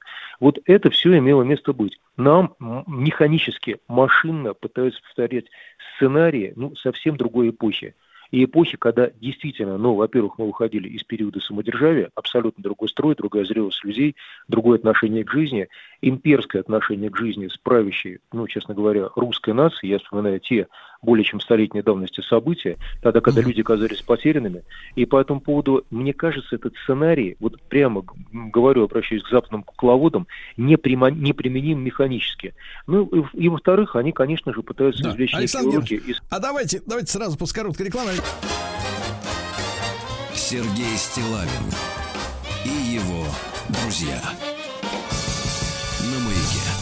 Дорогие друзья, с нами Александр Германович Артамонов, военный эксперт, международный обозреватель. Э, о планах расчленить Россию на десятки кусков, э, э, о котором об этих планах, об этих планах говорят достаточно с регулярной такой, с завидной регулярностью на Западе и на Украине, в том числе. Александр Германович, так вот прервали на полусловие. Да, да, вы, да пожалуйста. Во-вторых, во, во да. Смотрите, а, во-вторых, они так или иначе основываются на опыте ИГИЛ. ИГИЛ, организация запрещена в России, естественно, э, отнюдь не случайно стала для них, я имею в виду наших оппонентов, но неким дополнением, дополненным изданием к тому, что вытащивался со времен Третьего Рейха по распаду России. Они посмотрели на то, что террор хорошо работает, Сейчас это несколько забылось, но вообще-то боевики этой страшной организации там людей за ребро вешали, делали другие бесчеловечности. Ну, не будем, как говорится, пожалеем психику людей, и так, и так хватает э, злая горе. Но э, это террор, а кстати, еще на финской войне. Же на самом деле сейчас многие поднимают Маннергейма на щит, но вообще-то Маннергейм оттачивал линию террора, а, говоря то, что малочисленный финский народ должен показать советскому народу весь ужас террора для того, чтобы, так сказать, а, суметь победить. Ну, не победили, но, тем не менее, эту практику э, западники положили на полку, а теперь в случае необходимости достают и используют. Это было и в Чечне, когда пришли арабские наемники на территорию Чечни, это вот Сирия, это теперь Украина. То есть не надо удивляться. Страшно, конечно, но вполне, как говорится, методически, методологически проработано со стороны тех кукловодов, кто это навязывает. И, собственно, если брать вектор, э, который нацелен на Кавказ, то обратите внимание, все очень логично. Сначала э, Украина, которую готовили около 30 лет. Далее я выделяю это в отдельные субъекты, но они были отдельными субъектами. Луганск и Донецк. и а, это уже чисто русские области, просто присоединенные в свое время а, Советской России к Украине, но от этого не ставшие менее русскими. К ним было свое отношение как черные кости со стороны киевской псевдоэлиты. Хотя именно Луганской Донецк кормили всю эту, так сказать, вот, э, комарилью. И после этого, о чем я говорил, я снова повторю, а, в Раде пошли заявления, что Кубань тоже является частью вот этого, ну, слово украинство, оно бессмысленно по определению, но вот э, украинской сферы – Э, интересов. А ясно почему. Почему второй уровень прочтения элементарен. А на Кубани в свое время было белоказаческое восстание. И те, кто сидит в Лэнгли, ну, Лэнгли штаб-квартира ЦРУ, великолепно вот эти, как бы, так сказать, кукловоды в белых рубашках, э, мейкеры революции, они об этом великолепно знают. И у них есть разработки уже послевоенные, то есть после Второй мировой войны, соответственно, взорвать Кубань. Грубо, механистически, в стиле Кандализы Райс, который кичится тем, что она якобы политолог-специалист по России, но там, по-моему, недоделанный политолог, откровенно говоря, нельзя применять механические сценарии к абсолютно другой, другим реалиям, другой эпохе. Ну, естественно, Кубань давно никакая не белая, слово белая, Кубань архаизм неприменимо по определению. Мало того, белоказачество, вот белая история казачества, сейчас наоборот, это славная история Российской империи, то есть казаки для нас абсолютно другое означает, чем то, что это было какие-то 30-40-е годы, когда ясно, что страна была после гражданской войны. Но они почему-то этого не знают. Почему? Потому что все за океаном. Я это сейчас так разбираю по той причине, что мы начинаем просто понимать, как э, то, что вещают поляки и украинцы, просто является перепевом тех методичек, которые им спускают из-за океана. Ни один нормальный человек, который живет э, в нашей зоне, в нашей сфере, точнее, так сказать, вот интересов, он же понимает, что это неприменимо. А потом Кавказ. Я сейчас только что рассказывал про КБР, но это надо понимать, что смешно поднимать учебники 19 века, какие-то там, когда большую игру вели англичане на Кавказе. На сегодня, ну, во-первых, большая часть Кабарды уже перемешана, слава Господу, с русскими, Э, по крови с украинцами, а, пусть они будут украинцы, я чаще называю малорусы, и так далее. То есть никаких там, так сказать, горцев диких с карамультуками, с ружьями, сидящими, так сказать, в районе Сочи. Кстати, Сочи был заставой тогда пограничной 150 лет назад. Их просто не существует. Это мы, у нас не Лермонтов на, на дворе, у нас 21 век. По этому поводу, э, что тут можно говорить? Они этого не знают и продолжают тупо применять к нам сценарии, и слава богу потому что так они Россию не взорвут категорически. И еще, я понимаю, что Сергей время близится к концу, но просто скажу, что им в чем-то спасибо, не было бы счастья, несчастье помогло. Россия объединяется тогда, когда есть внешний враг. Сейчас мы лицо своего врага, точнее его личину, разглядели. Поэтому, наоборот, сейчас будет консолидация, на мой взгляд. Александр Германович, ну а вот э, практически, если говорить, да, вот эта декларируемая цель э, их mm. о том, что Россия это экзистенциальный враг, вот, то есть отсюда ему сходит угроза, но на самом-то деле мы же понимаем, что главное желание это просто раздробить по кускам и по принципу нахождения в этих кусках каких-то полезных ископаемых и просто в конце концов ошкурить Конечно. и, так сказать, все это бесплатно вывести. Более чем. А вы сейчас поднялись, вот я сказал бы, до самого верхнего среза, Сергей, потому что это Совет 27 во главе с Ватиканом. Я же недаром упомянул Папы Римского, короткое время эфира не позволяет все рассказать, но, конечно же, общие интересы, и тут мы уж поднимаемся до академика Фурсова, который это проанализировал, это гибель капитализма. Он зарождался в 1618-1648, сейчас он гибнет в своем классическом виде, ему необходимы рынки, он задыхается. Это система, которая так или иначе экстенсивная. И по этому поводу, ну, грустно, конечно, то, что Фурсов предвидит, он предвидит 30 лет немирия, неспокойствия. 30 годами начиналась 30-летняя война 17 века. Он считает, что 30 годами, а, периодом немирия, все это дело и заканчивается. Ну, может, оно уже началось, но, тем не менее, еще период длительный. Так что, да, конечно, они рвутся к нашим богатствам, к расчленению, к освоению народов вот, к присвоению всему тому, что нам принадлежит. Называется это виноват лишь в том, что хочется мне кушать. И с этим ничего поделать не можем, потому что наше пространство, мы, конечно, никого не уступим. И э, слова, э, ну, э, типа того, что, неважно сказано, они были именно так или нет, что миру достаточно будет и 15 миллионов русских, якобы было сказано, так сказать, то ли Тэтчер, то ли кем-то из ее последовательниц женского пола, но они так или иначе себя ведут. Смотрите, Северно-морской путь не должен принадлежать России, должен принадлежать миру. Россия Россия владеет Сибирью, это несправедливо. Это разные дамы у них почему-то высказываются, наверное, более не сдержанный язык от Тэтчера до Фатыги. Но вот так вот они все высказываются. И э, также слова о том, то, что почему Россия себе забрала там весь уран. И тут мы начинаем, э, опять-таки, понимать, что к чему. И лезут они в Казахстан, лезут они везде абсолютно. Но слава богу, что мы сейчас увидели. Потому что, знаете, старая истина, дьявол, когда ты его видишь, не столь страшен, сколько противен. Мы понимаем, с кем мы имеем дело, поэтому можем уже противодействовать, на мой взгляд. Да. Александр Георгиевич, ну, как всегда, огромное спасибо за да, наш э, разговор, да, за вашу миниатюрную лекцию в нашем эфире. Дарья Александр Германович Ар- да, Артамонов, военный эксперт, международный обозреватель. Вот сегодня мы немножко коснулись в эфире, в прямом эфире темы а, планов Запада расчленить нашу страну на отдельные куски. Александр Германович, огромное спасибо.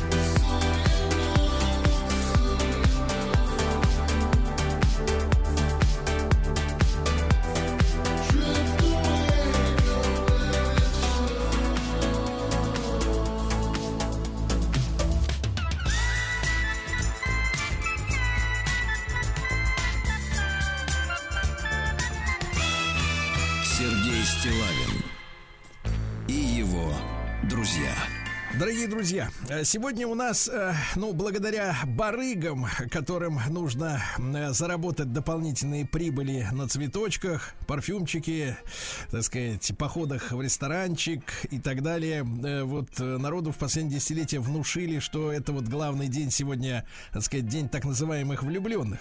Да, но на самом деле, дорогие товарищи, я как человек, который много путешествую по нашей стране, очень люблю нашу страну и наши города, знаете, с особым чувством Ростовом, и э, жители этого города это прекрасно знают. Я неоднократно признавался в своей любви к этому городу. Сегодня большой праздник в Ростове-на-Дону, потому что исполняется ровно 80 лет со дня освобождения от фашистов этого города. И общаясь э, с ростовчанами, находя в них замечательных, радушных, теплых, глубоких, э, оптимистичных, самостоятельных людей, ребят, я вас люблю, честно.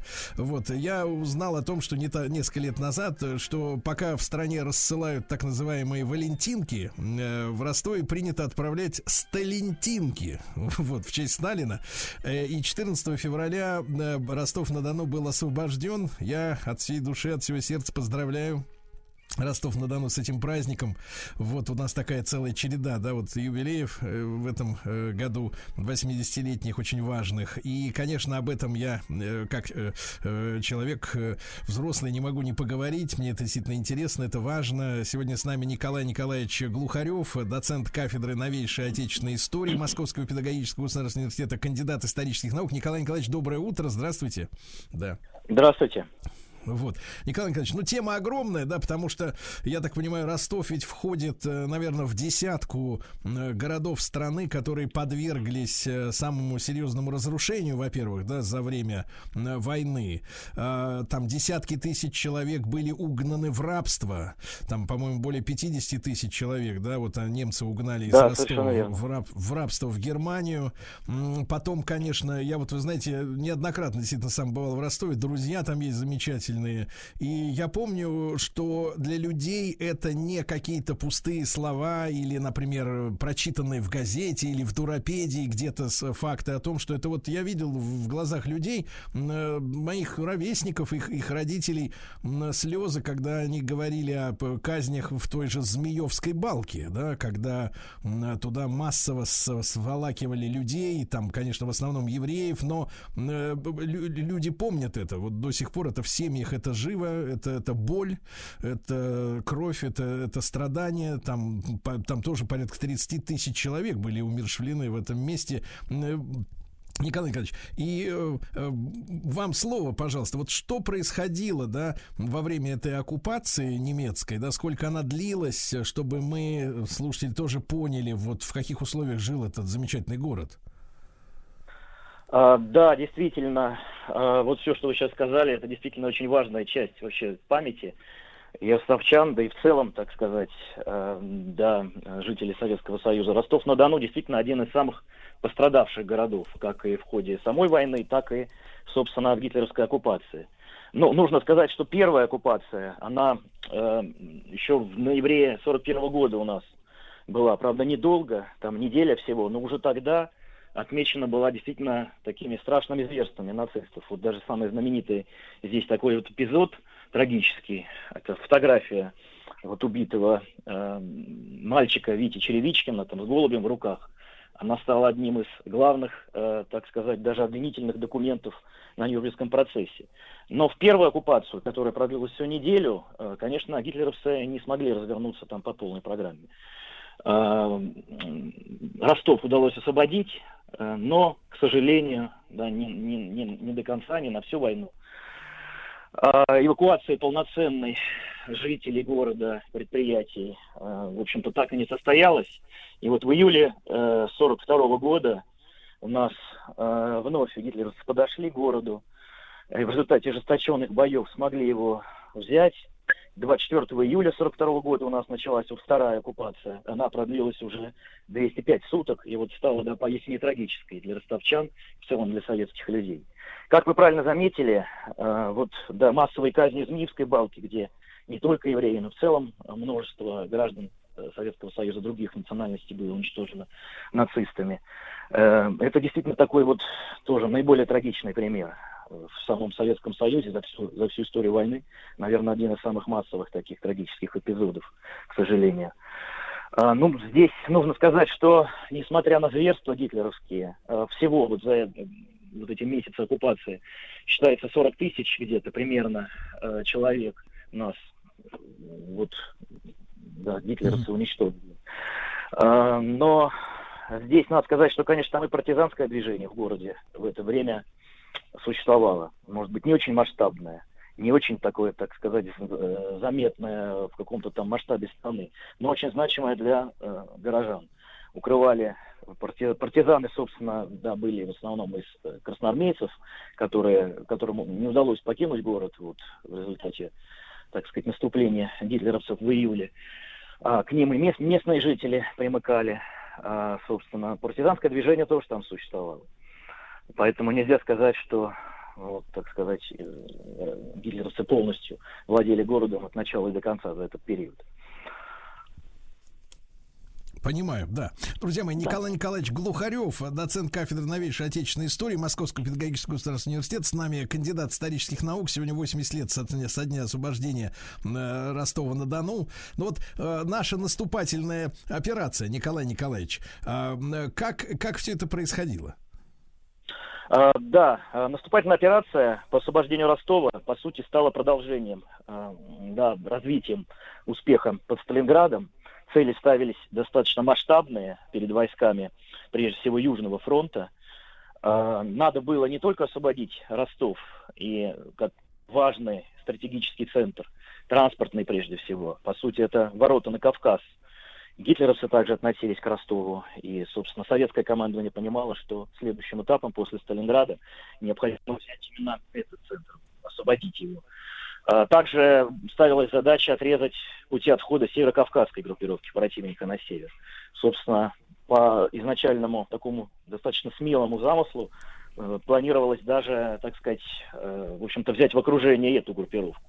Но надо сказать, что цели э, ростовской наступательной операции, конечно, были настолько смелыми, что осуществить их сразу, сходу, вот так вот полностью, было достаточно трудно. Две недели на рубеже реки Маныч, контрудары танковых моторизованных соединений 4-й танковой армии э, генерала Гота, армии Вермахта, они на две недели затормозили наступление силы Южного фронта. И это позволило все-таки вывести там, первую танковую армию с Кавказа немцам. Но э, в дальнейшем, э, правда, ценой невероятных усилий, советские войска э, смогли все-таки подойти к Ростову. Стала задача его непосредственного освобождения. Ну, это началось после, так сказать, освобождения Батайска, пригорода Ростова, который расположен на южном Да-да. берегу Дона. Там в итоге, да, прервали железнодорожное сообщение все-таки с немецкой группировкой на Кавказе. Но э, штурм города, собственно, проходил, конечно, в очень таких сложных условиях. Э, несмотря на то, что немцы испугались второго Сталинграда в Ростове, часть войск они, э, видя, так сказать, стремительное продвижение советских, э, советских армий, они все-таки часть войск вывели. Э, Но, тем не менее, все-таки оборона города, она была достаточно серьезной. Здесь, конечно, стоит отметить вот такой вот важный, на мой взгляд, такой даже символический эпизод с самого начала штурма этого города, штурма Ростова. А, операция была назначена на глубокую ночь. Нужно было на противоположный берег Дона переправить войска для взятия железнодорожного вокзала прежде всего. Как это сделать? Это сделать было достаточно трудно. Но вот советское командование а, такое, даже такую находчивость проявило, используя погодные условия. А, Река Дон да, была замерзшей. А, Собственно, для того, чтобы быстро и, так сказать, достаточно тихо и э, как можно менее заметно перебраться на другой берег, штурмовые группы использовали, собственно, речной лед, э, значит, макали в прорубь обувь, которая покрывалась коркой льда, и словно на коньках, собственно, подгоняемые ветром, пересекали таким образом реку. Это было такое достаточно, ну, так сказать, интересное решение. То А, есть но они скользили, на- да, получается, да, скользили, по скользили, льду, да? по сути, скользили как на коньках, да. Таким образом удалось разведывательному отряду перебраться на другой берег, э, собственно, ну и не только разведчикам, но все равно, да, немцы рано или поздно, они все-таки обратили внимание вот здесь на перемещение. Э, Очень большие потери были у штурмовых отрядов, но в конечном итоге им удалось закрепиться на вокзале, и вот неделю практически, э, уже, так сказать, небольшая группа оставшихся бойцов из трех батальонов под командованием лейтенанта Гукаса Мадаяна, они вот неделю отбивали яростные атаки немцев. Потеряли тоже очень много своих бойцов. но выстояли в конечном итоге. И Николай э, Николаевич, их а вот вот, примерно, так сказать, примерно чтобы мы вокзала- понимали, да. да, Николай Николаевич, чтобы мы понимали, вот из, из числа тех, кто э, вот э, как на коньках э, э, через реку пр- пр- пр- пробирался той ночью, вот сколько осталось в живых после освобождения Ростова? Ну так, порядок хотя бы э, количества. Порядка 300 человек вот из первой этой группы.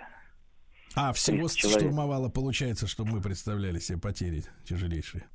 А, ну, можно сказать, что, наверное, там даже так вот, если примерно, но это, сейчас я скажу, это три батальона было, собственно. Вот, то есть это потери у нас достаточно серьезные. Ну, я бы даже сказал, что в целом потери в ростовской операции, они, конечно, очень высокие. И э, вот они больше, я бы даже сказал, да, обороняющих город немецких войск. Ну, оно и понятно, потому что в сложных Ну да. приходилось наступать. За неделю где-то 20 тысяч у нас мы потеряли, к сожалению. Но, тем не менее, на немцев это произвело э, колоссальное впечатление. Остатки, так сказать, уцеле- уцелевших войск покинули город в конечном итоге и закрепились на рубеже реки Меус. А, так сказать, и э, вот в воспоминаниях там различных участников, да, немецких этих боев, э, вот об атаках, э, так сказать, э, красноармейцев, там легенды складывались в конечном итоге. Мгм. Николай Николаевич, Ну, а вот здесь еще, да, спец- еще такой эпизод Да, может- да. а, да. Да, да, да. Да, да, конечно, конечно, да. Э, пожалуйста. Просто интересный тоже такой штрих, что вот, собственно, штурм, штурм Ростова первыми, особенно, да, с красноармейцами, он даже был отмечен в конечном итоге очень, так сказать, высоко американцами. Вот тот же Гук Смодоян, который удерживал вокзал в течение недели, э, он был э, один из немногих, кого э, Франклин Рузвельт наградил медалью американской армии за выдающиеся заслуги. Ну, помимо того, что он герой Советского Союза получил, еще вот и на международном уровне, так сказать, об этом подвиге узнали. Тоже такой эпизод очень интересный. Николай Николаевич, а как они там держались? Мы же понимаем, что, ну, условно говоря, э, даже вот брать современный автомат, да, ну, там 30 патронов.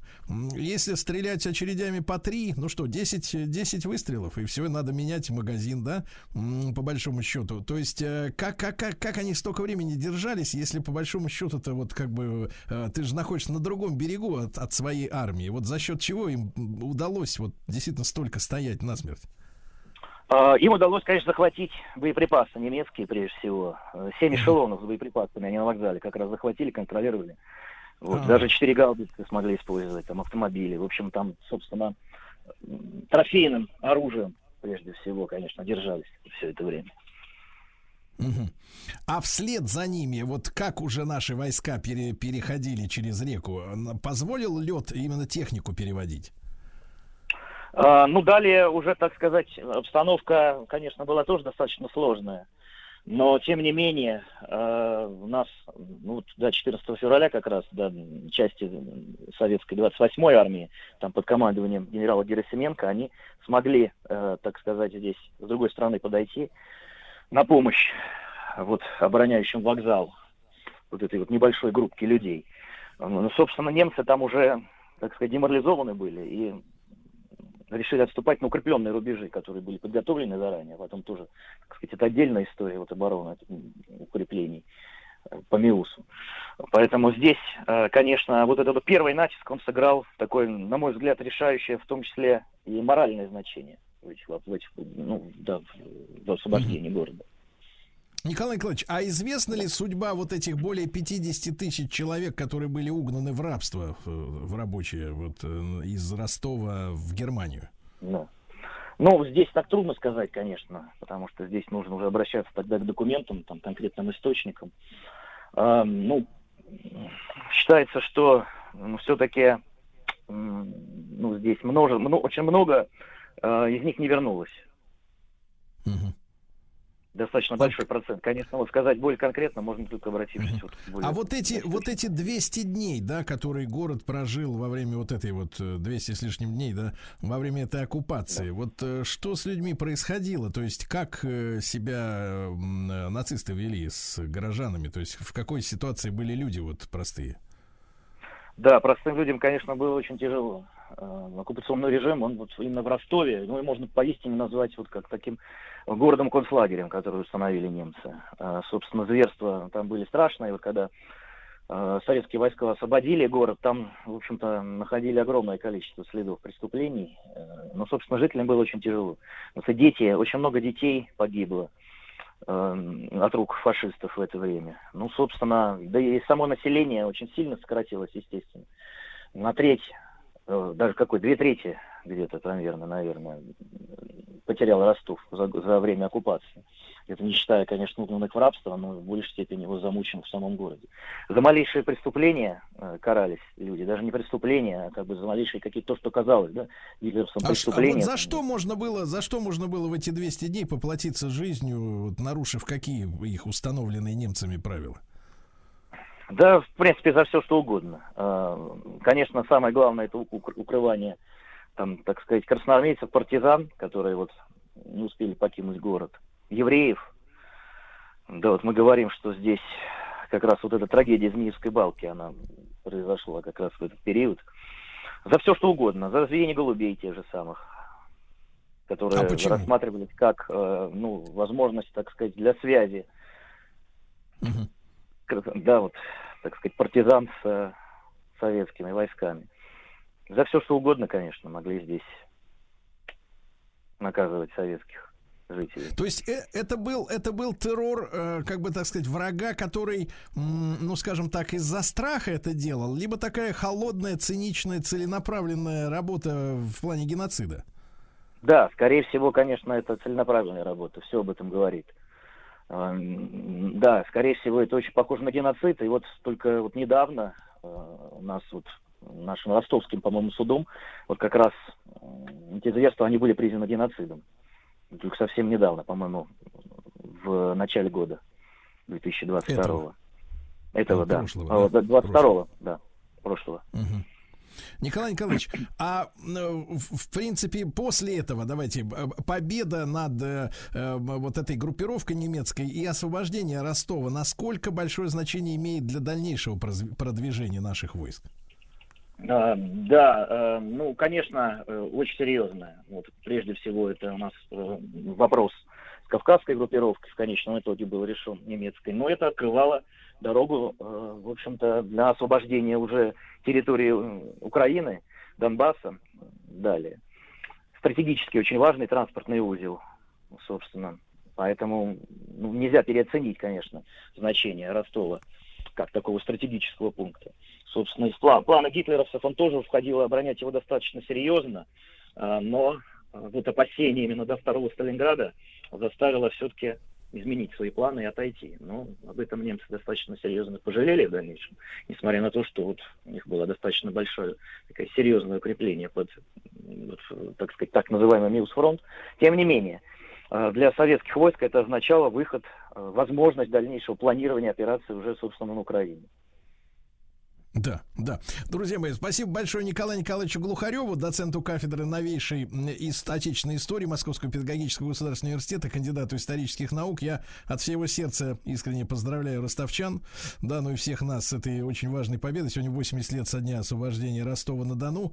И, вы знаете, помню, э, вот перед глазами застыла мозаика. Есть такая удивительная мозаика в Ростове в подземных переходах. Это творчество 70-х годов местных художников. Они из кафеля выкладывали под панно. Там одно из панно как раз посвящено вот э, освобождению Ростова. Битва. Вот э, невероятная и с художественной точки зрения, и с точки зрения духа. Ребята, росто- ростовчане, еще раз самые искренние поздравления. Сергей Стилавин и его друзья.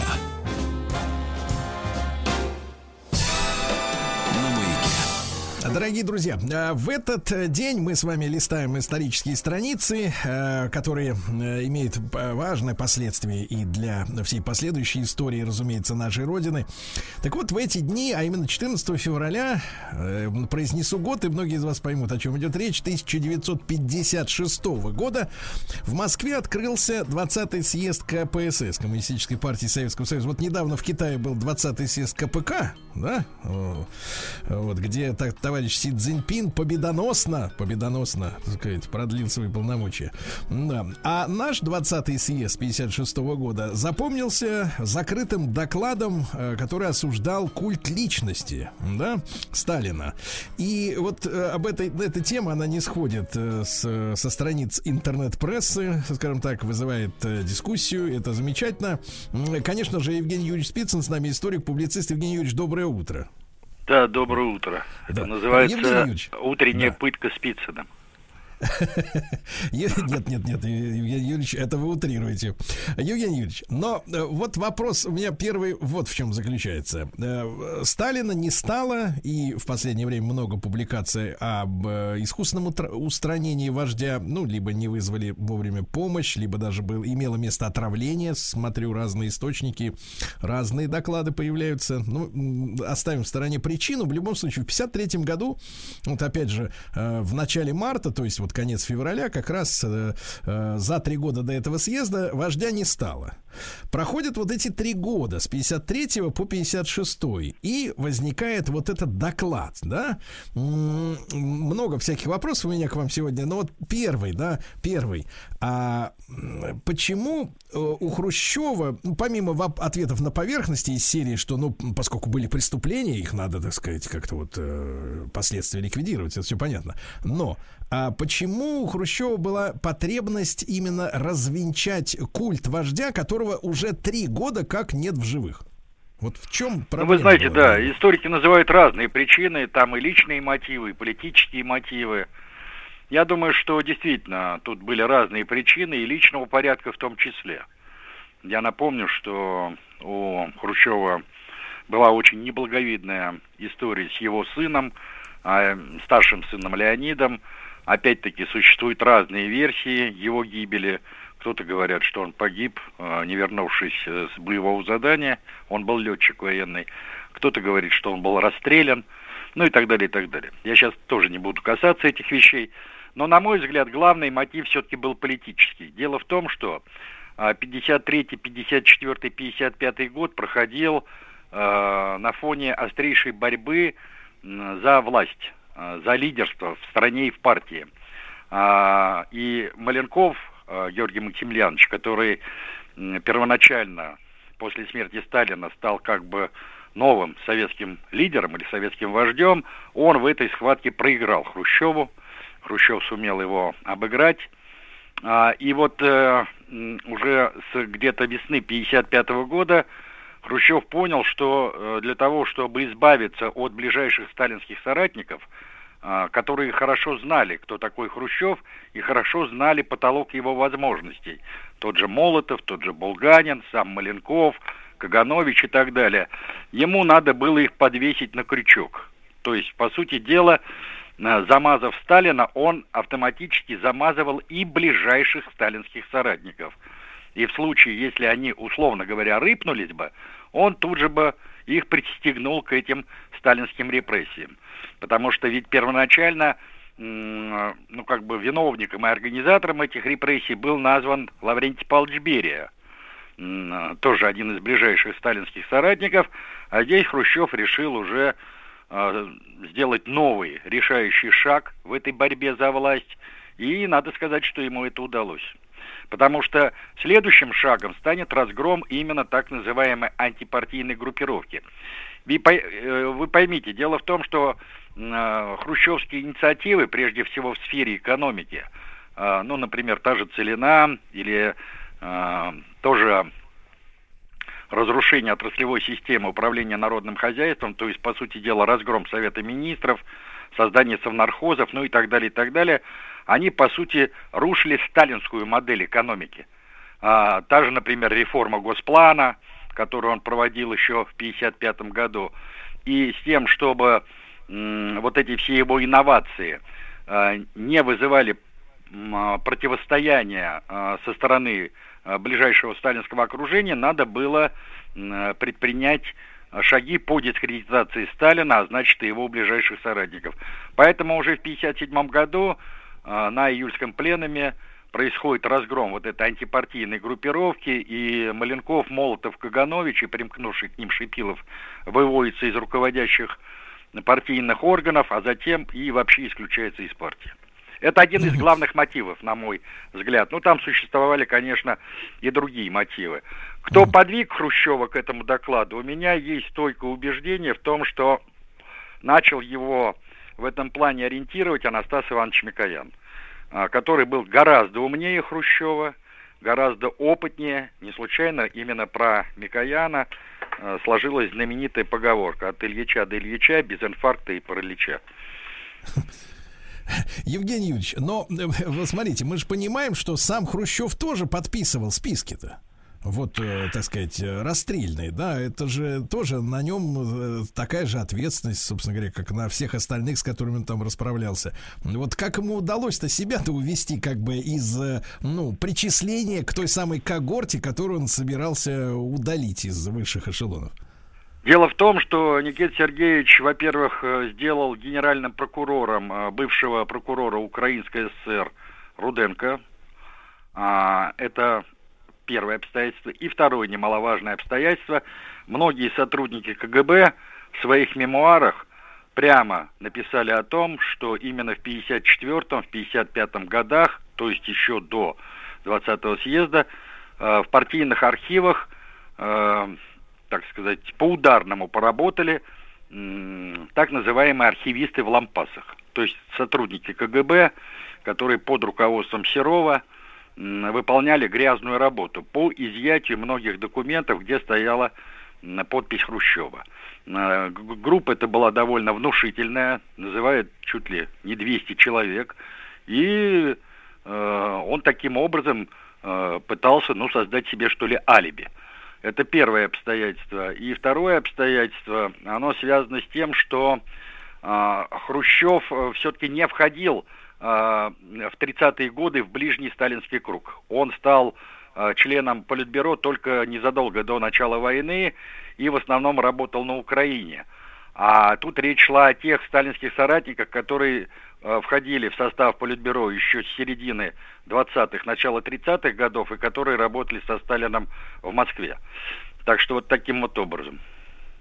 Евгений Юрьевич, ну вот смотрите, какой такой парадокс-то получается. Э, Хрущев э, начал расправляться м, э, сталинским устройством системы хозяйствования, да, там и, план преобразования природы зарезали, и многие другие вещи, и, министерство переделали в, черте что. Вот получается, что, что ж получается, Хрущев признавал, что все эти, ну вот, наработки, проекты, формы были созданы одним человеком. То есть, фактически, расправляясь с детищем, он признавал величие одной этой самой личности, э, на которой, э, так сказать, висят не только э, вот какие-то преступления, да, но и достижения вот эти. И сама система была построена одним человеком. Но это же миф, правильно? Мы же понимаем, что один человек не может, так сказать, столько, столько создать. То есть, фактически, а, заявив об уничтожении культа личности, он был, наоборот, создан. Ну, естественно, да. Ну, тут все хрущевское правление, оно состоит из парадоксов. Не случайно его снимали в том числе и за волонтаризм. А, Кстати, я вот хотел бы, знаете, на что особо обратить внимание? Вот буквально на днях замечательный российский историк Александр Николаевич Дугин, именно Александр Николаевич, не Гильевич, который уже э, два десятка лет работает в архиве ФСБ, прислал мне любопытную статью, это заключение его новой книги, где э, он доказал, что э, высшее партийно-государственное руководство в 30-е годы было не информировано о масштабах э, политических репрессий, э, прежде всего э, то, что касалось расстрельных э, дел.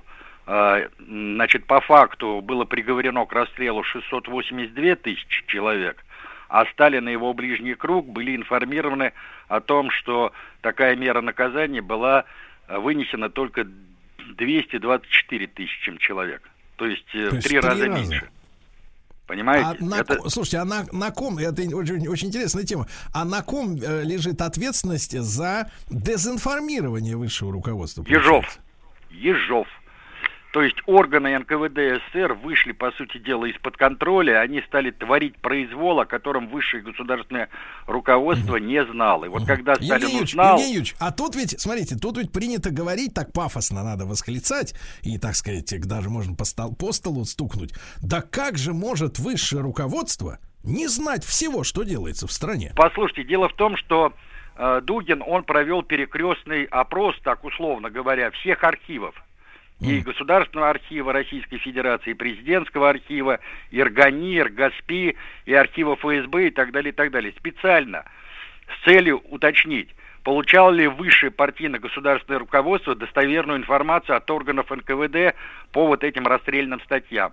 И после проведения тщательного подсчета, он два года этим занимался, целенаправленно именно этим, он пришел к убеждению, что вот эта информация была предоставлена не в полном объеме. То есть, по факту, э, Сталин и его ближний круг были информированы о том, что к расстрелу было приговорено в три раза меньше человек.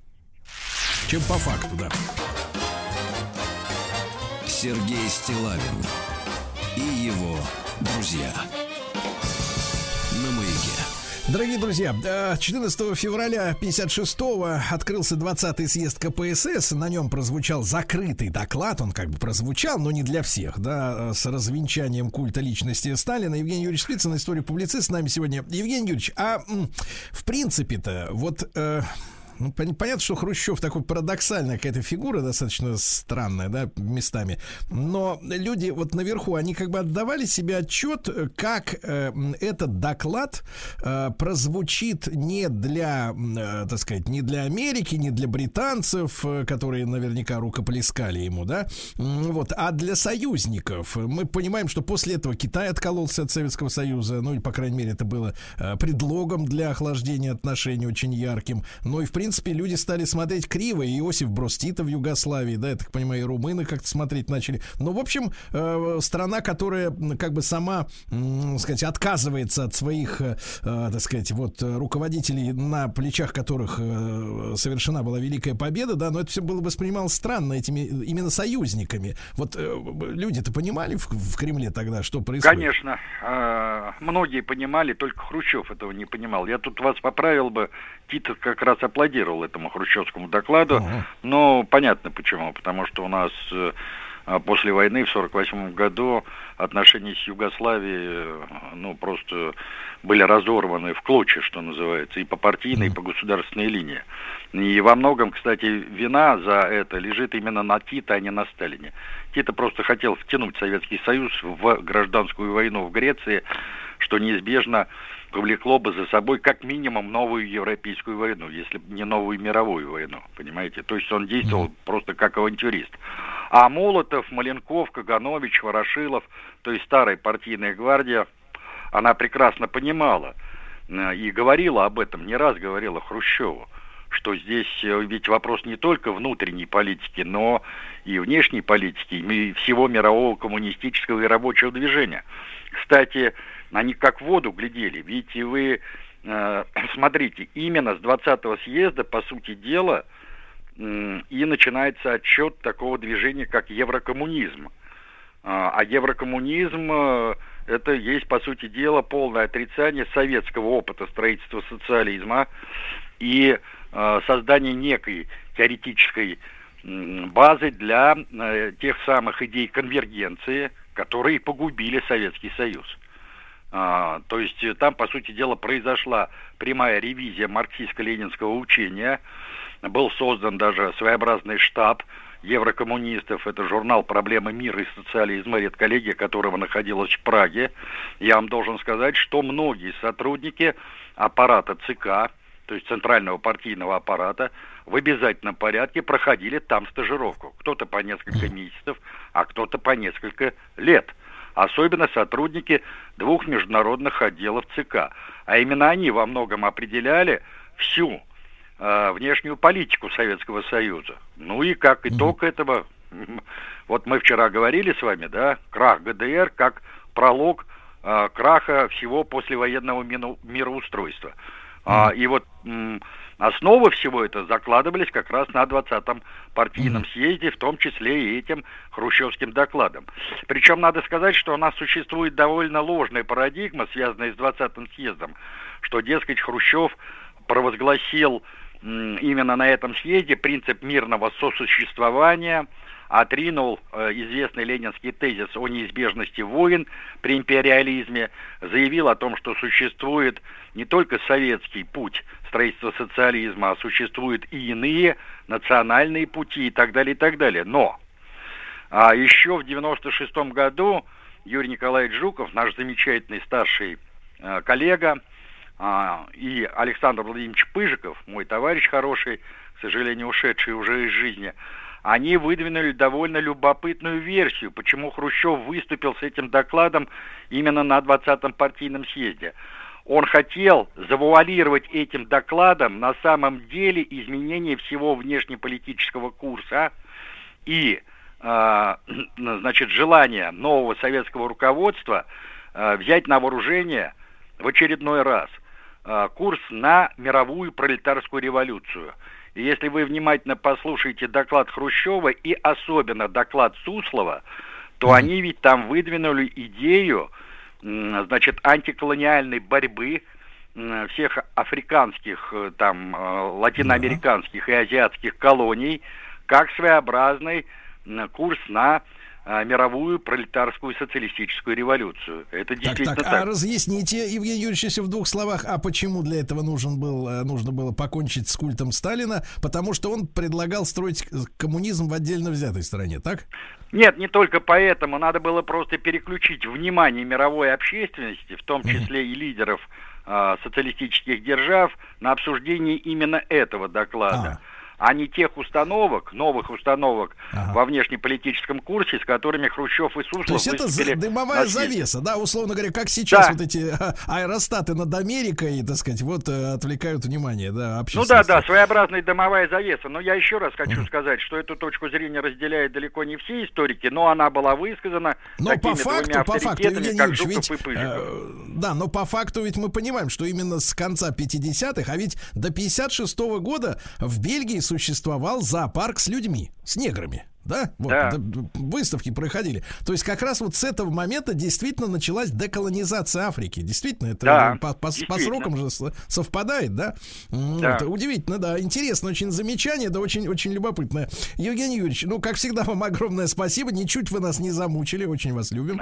Э, Историк, публицист. Сегодня поговорили о начале в 56 году съезда знаменитого 20-го Компартии Советского Союза, на котором Хрущев выступил с закрытым докладом. Сергей Стилавин и его друзья на маяке.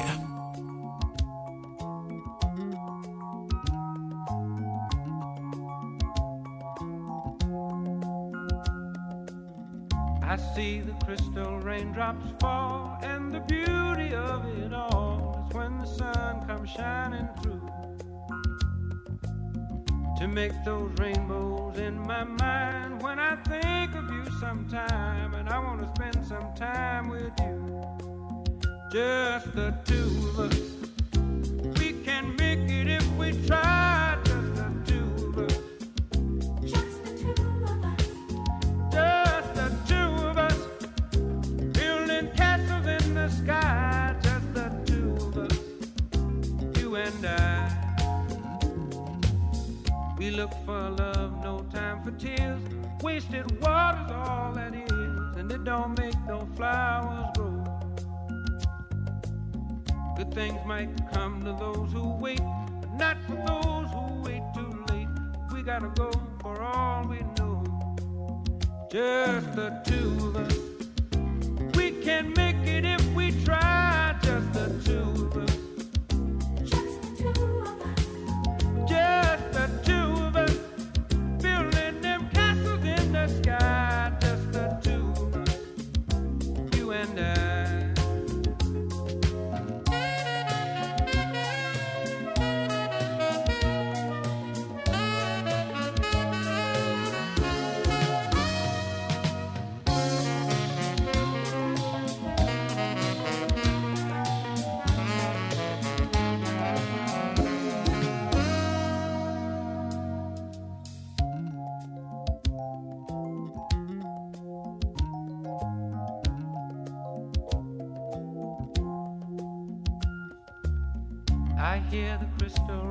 raindrops fall on the window down the hall, and it becomes the morning dew.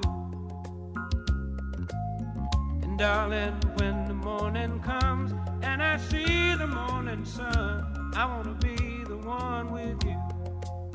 Just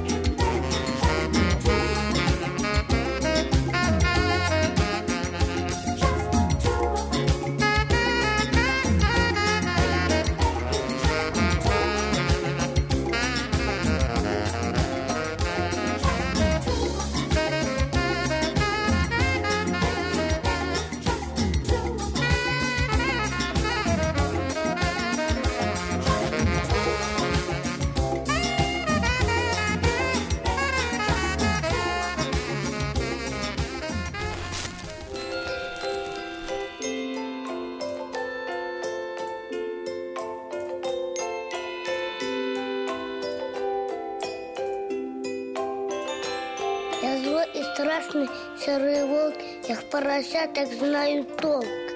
Рррр. Ну что, мне нравится. Чистое искусство. Дорогие товарищи, и вновь в нашей студии искусство. Извините, Владислав Александрович, не о вас речь. Да. Сегодня с нами Николай Рындин, художник в пятом поколении, преподаватель свободных мастерских при Московском музее современного искусства, автор и ведущий канала об искусстве «Арт-обстрел». Николай, доброе утро. Здравствуйте. Да. И тема, конечно, нас несколько обескураживает. Безвкусица и пошлость в искусстве. Вот, да. А, Николай, ну вот что вы имеете в виду под безвкусицей и пошлостью? Это вот эти смонтированные портреты, когда люди лепят свою морду, э, так сказать, вместо э, чьей-то исторической физиономии на э, картине там 18-17 века в рыцарских дос- доспехах и в золотой раме на стену вешают фотоколлаж такой. Вот. Ну, и это в том числе. Но на самом деле я хотел начать э, не с этого, а с того, что я не пью уже 78 дней. Можно меня поздравить. Так. А, Владислав и- Александрович, поздравьте, Да, пожалуйста. Ну, поздравьте меня, такой пожалуйста. грустный праздник, да? Как со у- слезами как на у, глазах, Как у да. Николаева, у Игоря, я имею в виду, да. Нет, на Так. самом деле я вот за этот период э, То почувствовал, есть это нам что... благодаря вы, да, вот выкарабкались? Нет, Вас сломали? нет, увы, нет. А. Я ощутил, что жизнь моя стала пресной. Пресной, вот как стакан воды, просто вот стакан воды, пресный. И э, я не зря эту аналогию провожу, потому что вот у нас есть э, газировка сладкая, да, и мы ее пьем, но мы не напиваемся, да, мы не утоляем жажду, потому что там сахар, потому что там усилители вкуса. Там специальная кислота есть, которая э, раздувает Да, жажду. который превращает да, нас э, в рептилоидов в конечном счете. А э, обычная пресная вода, она же на самом деле очень вкусная, и она э, поддерживает жизнь в организме, и она утоляет жажду. Соответственно, пресная вода никому не нужна, но это просто неинтересно, невкусно, поэтому мы будем пить газировку и всякие остальные напитки. А что касается искусства, у нас есть такое понятие приема и эффекта. И пошлое и неприкольное, нехорошее искусство изобразительное, оно э, во главу угла ставит прием и манеру нанесения мазка на холст, да, если мы, Так, так, говорим так. именно на жив- про живопись. Ну, вот обычный человек, такой, как Владислав Саныч, который не может похвастаться 78 днями. Вот он может отличить мазок в художественном смысле, как бы, так сказать, пошлый от действительно высоко художественного. Ну, собственно, зачастую люди как раз-таки обращают внимание на спецэффекты, на э, эффект красиво положенного мазка, за которым, как правило, ничего не стоит. И художники, которых можно объективно, с профессиональной точки зрения назвать э, безвкусными и пошлыми, они, собственно, так, и работают. Да? Все эти художники на Арбате, э, у ЦДХ, это все эффекты, которые под собой ничего не имеют. из нашей жизни так вот ловко. Да. А вот Никас, например, Тихо. как раз про, про доспехи вот вы говорили. Давайте без перехода на личности, а? Я сейчас про Сергея Валерьевича говорю. Так, Никас Валерьевич Стилавин, вот, например, в доспехах он любит писать людей. Это Ну, пошлость? Естественно. Хорошо. А, но Хорошо. Послушайте, послушайте, у меня вопрос. А что заставляет их? Вот у них так руки устроены, что они так кладут мазок. Вот э, в чем тут как бы причина-то? Ведь они же, если вы это знаете, то они тоже знаете, знают, что есть приемы пошлые, а есть не пошлые, да? А Что ж, получается, ну, вот непросвещенной публике, то есть вот покупателям этой мазни, а им, значит, вот эти приемы-то особенно по сердцу, они маркетологически более выгодные, получается. Естественно. Естественно. В этом-то и прикол, что Поп-продукт. эти художники так работают, потому что это будет покупаться, да, потому что Так. э, чипсы продаются гораздо лучше, чем картошка по рубль 20. Вот. Потому что, ну, Где вы картошка... видели гре- картошку по рубль 20? Ну что вы Вы придираетесь? в магазине, в магазине. В Вы магазине. 78 дней уже в зат- в затворничестве. Потому что картошка грязная, некрасивая, невкусная, ее еще и приготовить Есть надо. мыто, есть, есть бэби-картофель, в конце концов, он гламурный. Ну, все равно это готовить надо, это нужно усилия предпринимать, чтобы приготовить. Да, чипсы открыл пачку, схавал, и все. Мгм. Слушайте, тогда вопрос. А смотрите, а э, нам же все равно, вот смотрите, вы говорите, э, появилась эта безвкусица, пошлость коммерческая, да, которая быстро улетает, как горячий пирожок, как говорят э, у нас. Но это тоже иллюзия редакции. на самом деле. Да-да-да, ну понятно. Но тем не менее, значит, э, а, а люди сейчас скажут, конечно, ой, раз есть спрос, значит, есть и предложение, вот это все спрос рождает предложение, совсем пошлость это американская, маркетологическая. Но тем не менее, вот смотрите, ведь э, вот мы смотрим, например, на картину, ну, Шишкина, например, да? Шишкин. Вот, нравится ведь, зараза, эта картина нам. Нравится, хотя никто не скажет, что это пошлость и безвкусие. Вот с какого периода, значит, или от кого, может быть, если есть такая персональная гни- гни- гнида, вот с которого, значит, вот эта вот пошлятина стартовала. Если были художники, которые нравятся сразу, не надо же, ну не надо подготавливать себя, как вы говорите, э, к восприятию, не надо готовить себя к восприятию Шишкина. Вот смотришь и хорошо, понимаете? Ну вот когда началось это все? Э, На самом деле это начинается с того, что художник за приемом прячет свое неумение рисовать. И все эти Так. прекрасные, замечательные э, вот художники, которых мы знаем, которые себе поставили при жизни э, музеи, они не умеют рисовать. То есть у них э, отсутствие ремесла именно рисовать. Погодите, погодите, а зачем же они идут в художники, если не умеют рисовать? Ну, потому что они предатели Остальное земли они русской. вообще не умеют полностью, совсем уже, да? А, ну, потому что они считают, что эффект важнее умения рисовать.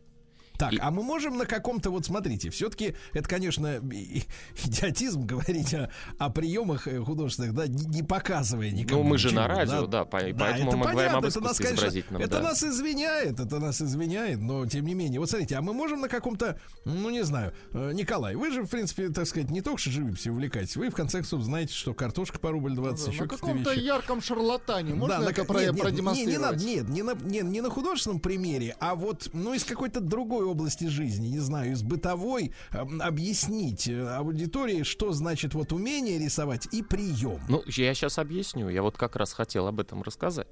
А, Что есть понятие уметь рисовать, да, и рисовать, а есть понятие срисовывать.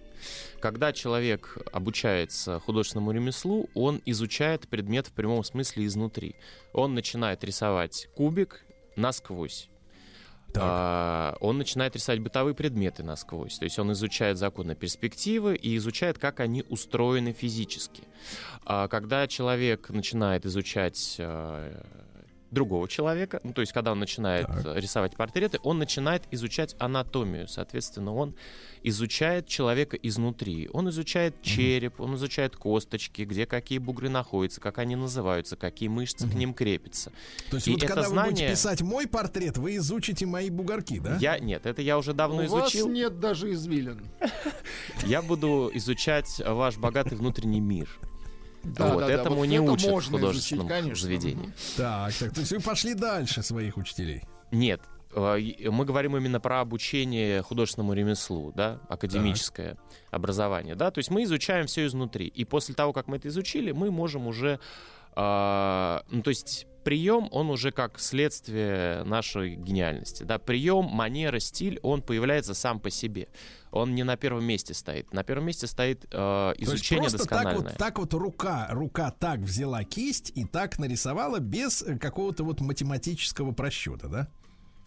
Э, Ну, потом да. То есть после того, как мы все это изучаем, естественно, мы не думаем об этом каждый раз, да, то есть мы научились один раз ходить, мы не думаем о каждом нашем шаге. И поэтому мы уже ста- можем ставить себе всякие разные интересные задачи. Хотя встречаются, да, сейчас шарлатаны все больше и больше, которые э, нашим женщинам пудрят мозги и говорят, что надо даже жевать осознанно. Надо ключ в замке проворачивать осознанно. Нельзя делать механически ничего.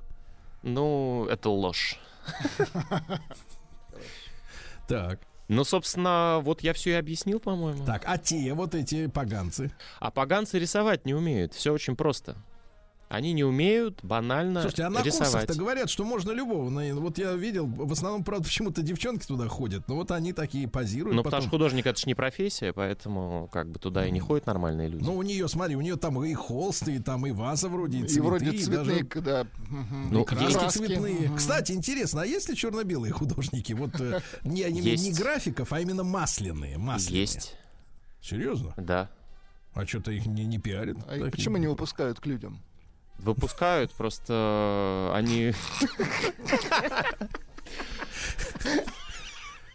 Ну только На время. квадрат выпустили, На время. и все. А, он На ничего. время. На время Во двор, вовнутрь Да. пускают, да? Просто есть э, курсы, где люди приходят провести э, вечер, ну просто отдохнуть, расслабиться и забыть о своей семье немножечко на полчаса, на три часа. Вот, а есть заведения, где именно учат э, ремеслу, и ну туда, конечно, людей меньше всего ходит. Ну вот я, Ну, например, вот по вашим преподаю. подсчетам, Николай, Николай, вот Да. по вашим подсчетам, смотрите, и среди ваших учеников, да, вот э, каков процент людей, которые действительно умеют писать картину? Ну, талантливые. То есть есть у них дар Божий. Потому что, знаете, какая история? Вот мы когда покончили сто лет назад официально с Богом, да, в стране, то есть объявили атеизм, исчезло понятие дара Божьего, а сейчас это дошло до ве- вершин совсем уже идиотских, что каждого можно научить чему угодно. Действительно, каждого можно научить рисовать, просто все зависит от желания человека. Да, это умение рисовать это обычное ремесло, которое ничем не отличается от умения выковать, не знаю, там гайку на станке. Это ремесло, там есть определенные законы. Просто этому нужно учиться достаточно долго. Не- мы Ну, учимся же как самородки, медики. которые не учатся, а вот он раз, раз там шариковой ручкой и похоже. Ну, А я дай бог смогу, здоровья. например. Ну, Ну, здоровья. везде есть таланты и левши, которые могут, э, не учась, э, там что-то сделать. Ну, Но хорошо. это Вот не означает, тех, что нельзя учиться этому. Среди тех, которые к вам вот приходят, ну, по-настоящему, действительно, именно талантливых, а не тех, которые, ну, скажем, не умея рисовать, готовят вот эти вот на продажу продукцию. Какой их и процент их? Талантливые практически все. То есть э, делать э, пошлость и безвкусицу — это сознательный выбор художника. Ну, е- ну, я просто сразу это пресекаю, бью по рукам. Так. Вот, и все становится прекрасно. Но у меня мало учеников. Потому что вы их бьете по рукам. Да, да, истязаю их. У меня даже наручники в мастерской есть. Да вы что? Розовый? Нет, нет, железные купленные. в Железные мужские, Сергей Валерьевич. Хорошо. Да.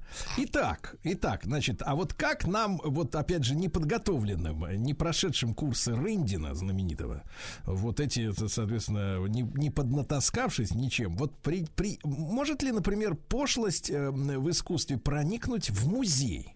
И, например, экспонироваться где-нибудь в уважаемой, на уважаемой выставке, как вы кажется, как вам кажется? Или искусствоведы вот все-таки у нас в стране отсекают эту заразу или просачивается? Ну, если мы зайдем в зал 18 века и сал, э, живопись э, придворной, там очень много достаточно безвкусной живописи можно увидеть совершенно спокойно. Но Так, а поскольку зачем уже прошло... висит? Ну, прош- ну, она характеризует то время, так А. что нормально. То есть это просто набор доказательств той эпохи. Да, да, совершенно верно, да. Так, а вот случается так, что, э, так сказать, слушайте, вот интересный вопрос. Давайте так.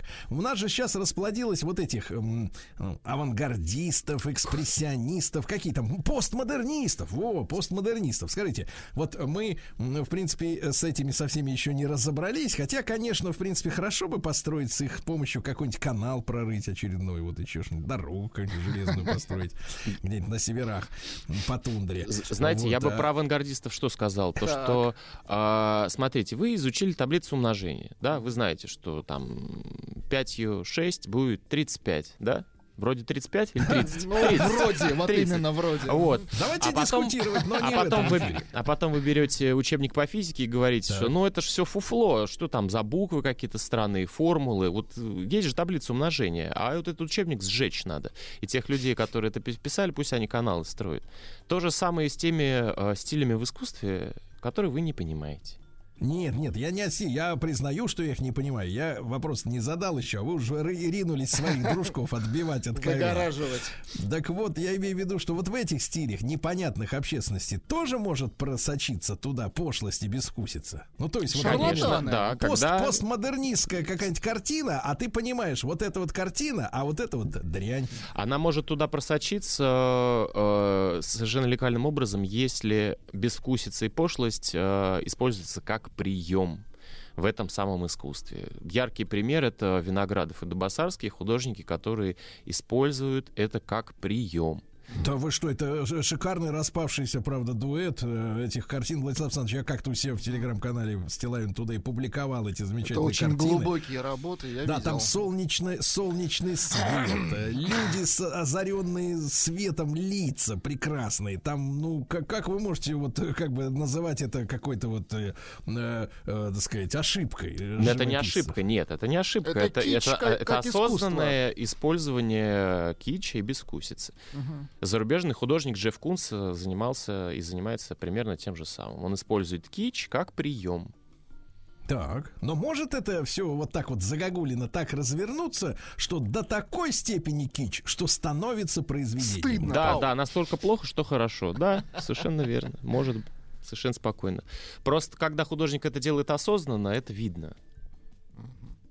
А когда он это преподносит как вот я просто вот э, молодец, и вот у меня красиво все, покупайте, и хорошо продается, значит, задорого- здесь есть задорого. сомнение. Здесь надо сомневаться. Так. Но, но тем не менее, все равно против того, чтобы вот каналы армейцы, э, так сказать, как-то вот, эм, э, так сказать, вот пополнили ряды этими художниками и, так сказать, вот, э, чтобы мы, ну, скажем так, только чистое искусство, настоящее, некоммерческое развивали, а вот этих всех наказывали. Вот вы скажите, пожалуйста, за полицию в сфере искусства выступаете или против? Ну, как пел наш замечательный современник Егор Летов, я всегда буду против. Какой вы. Ну вот что вот у вас сидит? Вот это, кстати, отдельная тема. Вот почему Потому что искусство- с администрацией, а? Э, Понимаете, э, к искусству нужно относиться без оценочных суждений. Когда мы их убираем, погодите, тогда погодите, все становится чуть нет, сложнее. минуточку, минуточку, товарищ Рындин, это что, вот, двойной стандарт. Вы пришли, чтобы разоблачить безвкусицу и пошлость, а отправлять на канал не хотите. Нет, Почему? это, это можно просто доказать, почему работа плохая с точки зрения ремесленной. Да. Вот и все. Давайте. Но это не про оценочные суждения. Просто если человек не умеет рисовать, не умеет грамотно построить э, изображение, скомпоновать, и очень много красивых мазочков аккуратно положенных, значит, просто, ну, все очень грустно. Но оценочные суждения в искусстве, они неприемлемы, потому что вам какое-то Ну, искусство может быть не... э, Ну, это так есть просто. Не, ну, Ваше- какое-то искусство может быть вам не близко. Вот это правильная формулировка, а не то, что это типа хрень. Так, а скажите, пожалуйста, Николай, а вот среди вашего брата художников есть люди, которые вот, э, вот не хотят вот заниматься этим чистоплюйством, а хотят, готовы э, действительно встать в ряды администрации, да, и действительно покончить с вашей, со всей этой вот этой свободой, э, так сказать, оценочных суждений? Я не знаю. Не встречали? То есть, погодите, то есть, по- получается, в искусство лезут люди, которые главным принципом считают, что главное, что вы не имеете права меня судить. Вот с таким вот эгоистическим, да, настроением по отношению к обществу. В искусстве другая вас, проблема. Подлецов выкормила всех, картофелем вон вас так, так, так, раскормила по какая рубль 20, проблема? пор- секундочку, В искусстве ну, э, какая проблема в том, проблема? что ну, с 19 века, с э, импрессионистов, художник Так. понял, что он может все. Проблема в том, что у него есть огромное количество инструментов и возможностей, а он все равно занимается решением своих частных психических расстройств. Вот это грустно.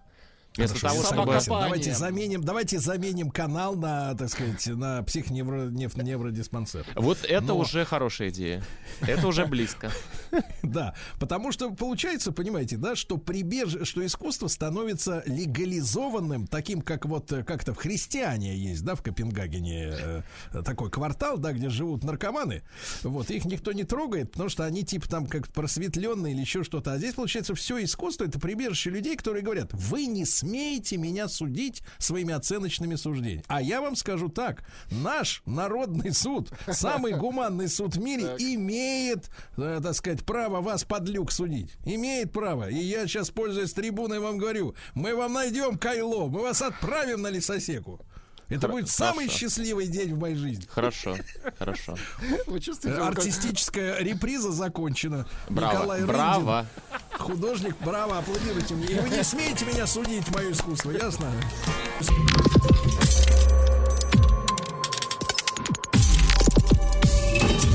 Жизнь глазами Друзья мои, вы не поверите, но жизнь глазами пожарного. И сегодня у нас в студии к Владиславу Александровичу в гости пришел самый настоящий не просто пожарный, старший пожарный Иван Чаранев, э, старший сержант внутренней службы 39-го пожарно, м, э, 39-й пожарно-спасательной части по городу Москве. Иван, доброе утро, здравствуйте. Всем доброе утро, Сергей Валерьевич, вам отдельное доброе Да. утро.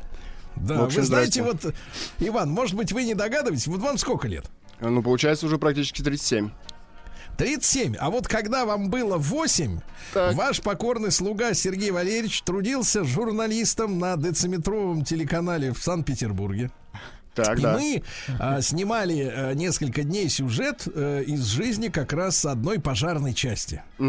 Я изучил ваш быт. Больше всего, конечно, мне вот до сих пор, вот когда вот я вижу пожарную машину, у меня сразу вылетает в голове, потому что мы брали интервью. А вы знаете, вот все-таки наши военные люди, они, э, ну скажем так, это мы э, тут словоблуды, да, вот обладаем, так сказать, ну скажем так, в некотором смысле ремеслом красиво говорить что-то. А люди военные, они, ну и пожарные, и полиция, и какие кто угодно, ну в принципе не, не на то они обучались, чтобы красиво говорить, правильно? Дело надо делать. И вот э, в речи одного, значит, офицера, который давал нам интервью, он через слово э, рассказывал о, о тя- тяготах службы, он произносил фразу «подача стволов». Раз 25 Разбавлял как мог. говорил о подаче стволов. Значит, как она идет, подача стволов, подача стволов, это значит, вот этот рукав пожарный, да, он называется ствол. Соответственно, его из машины разматывают, вот эту вот брезентовую, значит, э, э, шланг, да, вот этот вот большой, и подачу стволов организуют, значит, по-всякому, да. И второе, конечно, я помню, мы изучали э, саму вот пожарную часть, да, где на втором этаже, я помню, были комнаты вот ожидания, отдыха, да, чтобы, соответственно, э, так сказать, личный состав э, готовил, ну, ждал вы- выезда, да, по Мгм. вызову. И обязательно есть в полу дырка, и идет металлическая труба, такая, по которой, как бы, люди не по Скоростная. лестнице спускаются, да, скоростной такой, как бы... Лифт. э, да, ли- Руч- лифт, ручной тран- лифт, точно. Транклюкатор такой, да, то есть обхватываешь его руками и, и вниз туда, и дальше уже в машину, и мы даже оказались на одном боевом, а, значит, выезде, вызвали наш, тушили квартиру бомжа. Вот, в какой-то пятиэтажке, да, потому что задымился бомж, он, значит, у себя в квартире, как вот у многих у них, пока еще есть квартиры, да, устраивает свинарник самый настоящий, то есть все завалено какими-то газетами, банками, всё, ну, то есть бардак. И он, значит, закурил, начал дымиться. Приехали, мы подали ствол ему в окно, и да, летом было дело, и затушили бомжа вместе, так сказать, с его окурком.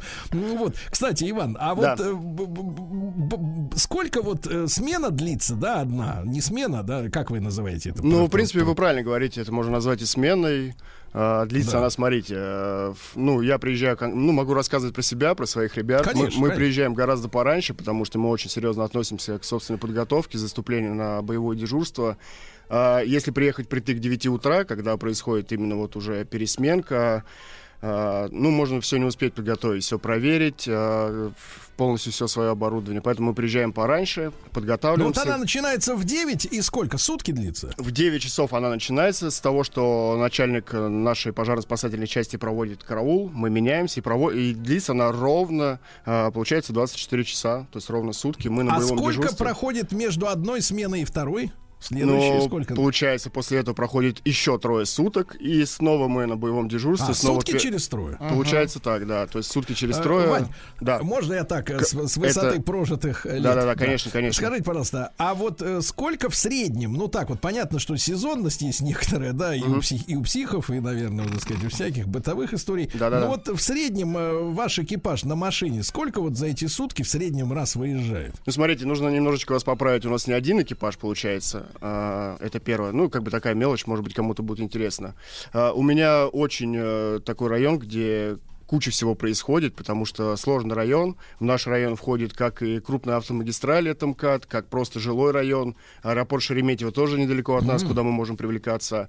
А, также рядом с нами проходит канал имени Москвы, то есть мы даже можем заниматься тем, что а, оказываем помощь в спасении утопающих.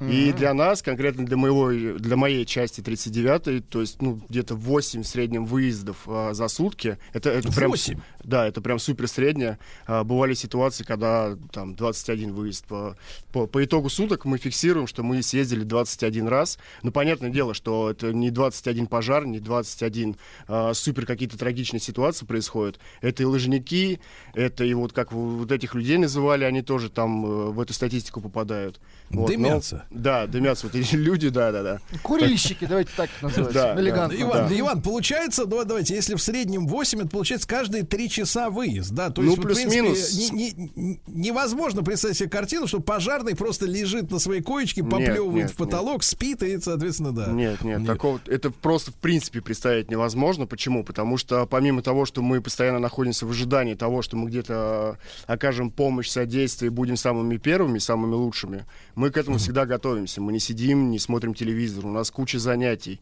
А Если нам не дали занятия, которые ну, вот, должны были быть в нашем расписании, мы сами себе их придумываем. У нас постоянно есть лекции, постоянно тренировки физические, потому Да. что работа такая, ну, без этого просто невозможно. Мы должны быть постоянно Иван, в а вот, вот, вот эта история, да, 8, ну, в среднем вызовов в сутки, да, включая ложники, запомни, Мгм. Владюша, ложняк. Надеюсь, не очень грубо это назвал. Ну, примерно И так. это Ну, да хорошо, это, очень хорошо хорошо, назвали, да. Это поставим его на второе место после подачи стволов. Да. Значит. Вань, а Да. в принципе-то, а как вот с питанием-то, если вот так вот постоянно дергают? То есть вот вы, вы у вас сухпай какой-то? да, Нет, нет, э? У нас же есть любящие нас жены, и они же не отпускают нас просто так на сухари туда на целый А сутки. то есть питание, погодите, питание пожарного это его задача личная. То есть нет какой-то кухни там Э, или, столовой. такого Мгм. кормления. Нет, да. нет, нет, нет. Но опять же, может быть, я э, допускаю мысль, что где-то это возможно. Опять же, могу говорить про свою конкретную часть, у нас такого нет. То есть я вот приезжаю, у меня рюкзачок за спиной, в котором вещи, Там смены. камазик, да? А, еще в руках у меня две сумочки с, с большим количеством водички, минеральной, изотоники, плюс вот э, четыре приема пищи, ну, для меня, потому что я вот привык так кушать, жена подготавливает четыре приема пищи, А, три я кушаю по расписанию с ребятами, мы всем караулом садимся, это завтрак, обед и ужин. И один раз сам, да? И один раз у меня дополнительный, потому что я вот люблю вечером, вот где-то часиков 10 еще Перекусить. творожку покушать, потому что никто не знает, что нас ждет ночью, а как-то вот э, думать о том, что ты хочешь кушать, ну, не хочется. Поэтому я... вот Вань, а А вот смотрите, 24 часа, да, э, длится вахта. Ско- Как вы боретесь со сном? Потому что рубить-то начинают, да, вот так вот. Ну, опять же, смотрите, служба разбавлена, даже ночью служба разбавлена тем, что есть какие-то внутренние распорядки, есть какие-то внутренние дела. То есть э, чаще всего, то есть о сне думать, ну, как-то вот... Некогда. Ну да, да, как бы вот не подумайте, что я лукавлю, но это действительно так, что чаще всего об этом нет времени думать, потому что всегда есть чем заняться.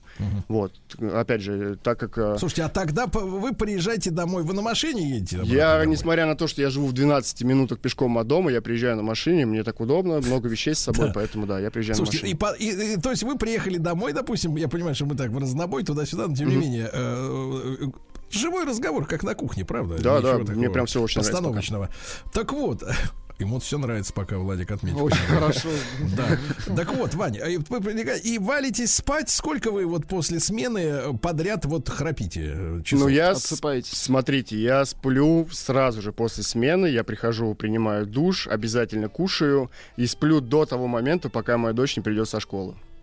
Все, вернулась То моя в 9 дочка. утра, в 9 утра вы освобождаетесь, да, где-то час на всякие Да, процедуры. да, именно так, Она именно приходит так. часов в 2, да, из Ну нет, смотрите, школы. час на процедуры еще внутри части получается, то есть в 10 при А. плюс-минус я сажусь в машину, доезжаю до дома, а, еще час... 11? Да, вот я ложусь, получается, кемарю туда-сюда, и приходит моя дочка, и там начинается как бы вот моя жизнь с моей женой и моей дочкой, и там мне уже не до сна снова, и вот все вот так закрутилось, завертелось.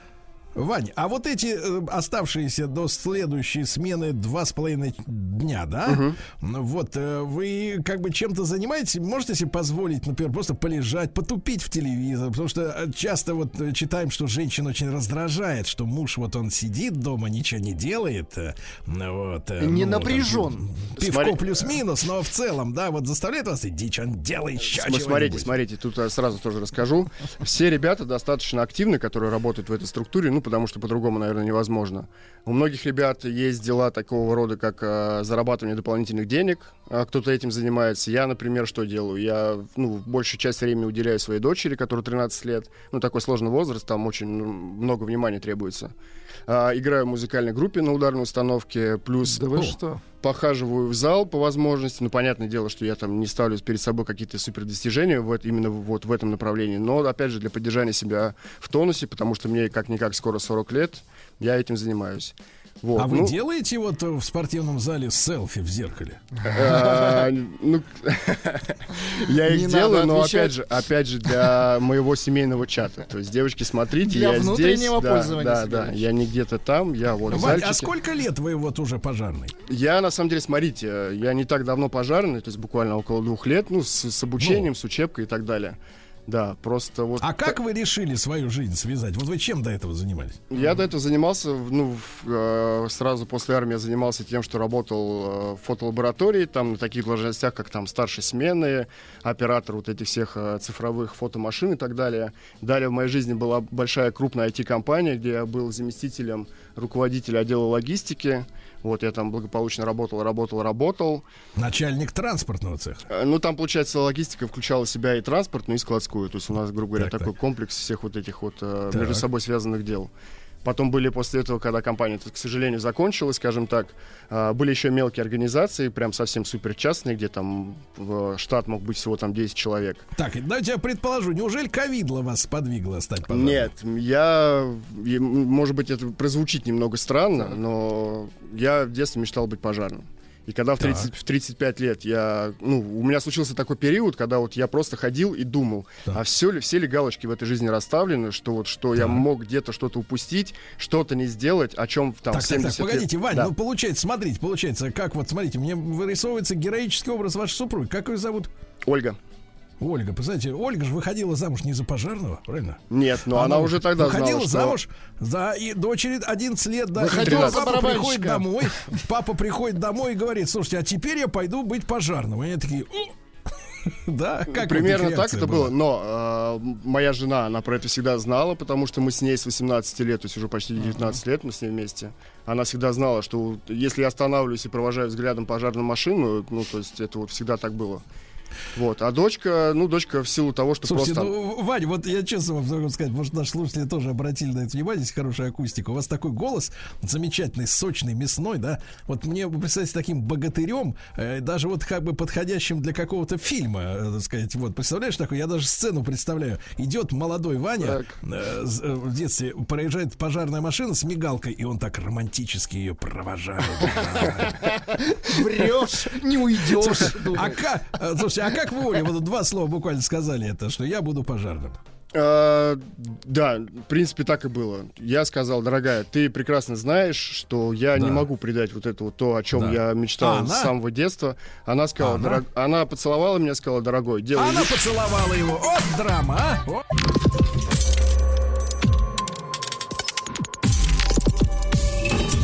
Жизнь глазами Жизнь глазами пожарного, друзья мои. Иван э, Чаранев, э, старший пожарный, старший сержант внутренней службы 39-й пожарно-спасательной части по городу Москве. Вань, ну, на самом деле, вот надо вас еще раз приглашать в наш эфир. Вот, потому что вы сказитель земли русской. Да. Спасибо.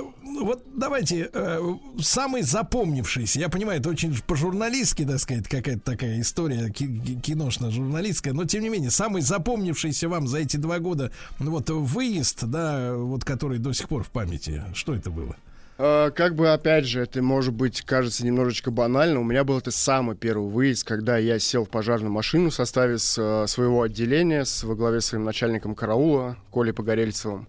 И мы поехали, это еще я был на стажировке, то есть я еще был... Слушайте, хорошая фамилия у пожарного, Коля Да-да-да. Погорельцев. Да, но я должен заметить, что человек входит в топ-3 по городу Москве среди начальников караулов. Так что это очень... я Не, мы ни в коем случае. Да, да, да, Да-да-да. очень серьезный Подумал. дядя. Вот, в общем, получилось так, что мы сели в машину, и по заявке спасение утопающих. Время февраль месяц, кругом лед, снег, у нас спасение То есть вот утопающих. два года назад, да, получается? Да, да, да, примерно так это и было. Я А еду в пол- рыболов? в полном недоумении, я еду, не понимаю, какие утопающие, какое спасение сейчас может быть. В итоге мы приезжаем, и тут и сразу и целая трагедия, и сразу целый момент, когда на моих глазах э, ребята спасли человека. То есть получилось так, что один мальчик вышел на лед, решил по нему погулять, провалился, а другой э, э, юноша, который шел просто вообще с противоположной стороны. Решил спасти. Он, да, он, причем людям было 13-14 лет. Он, он просто снял с себя куртку, кинулся его спасать.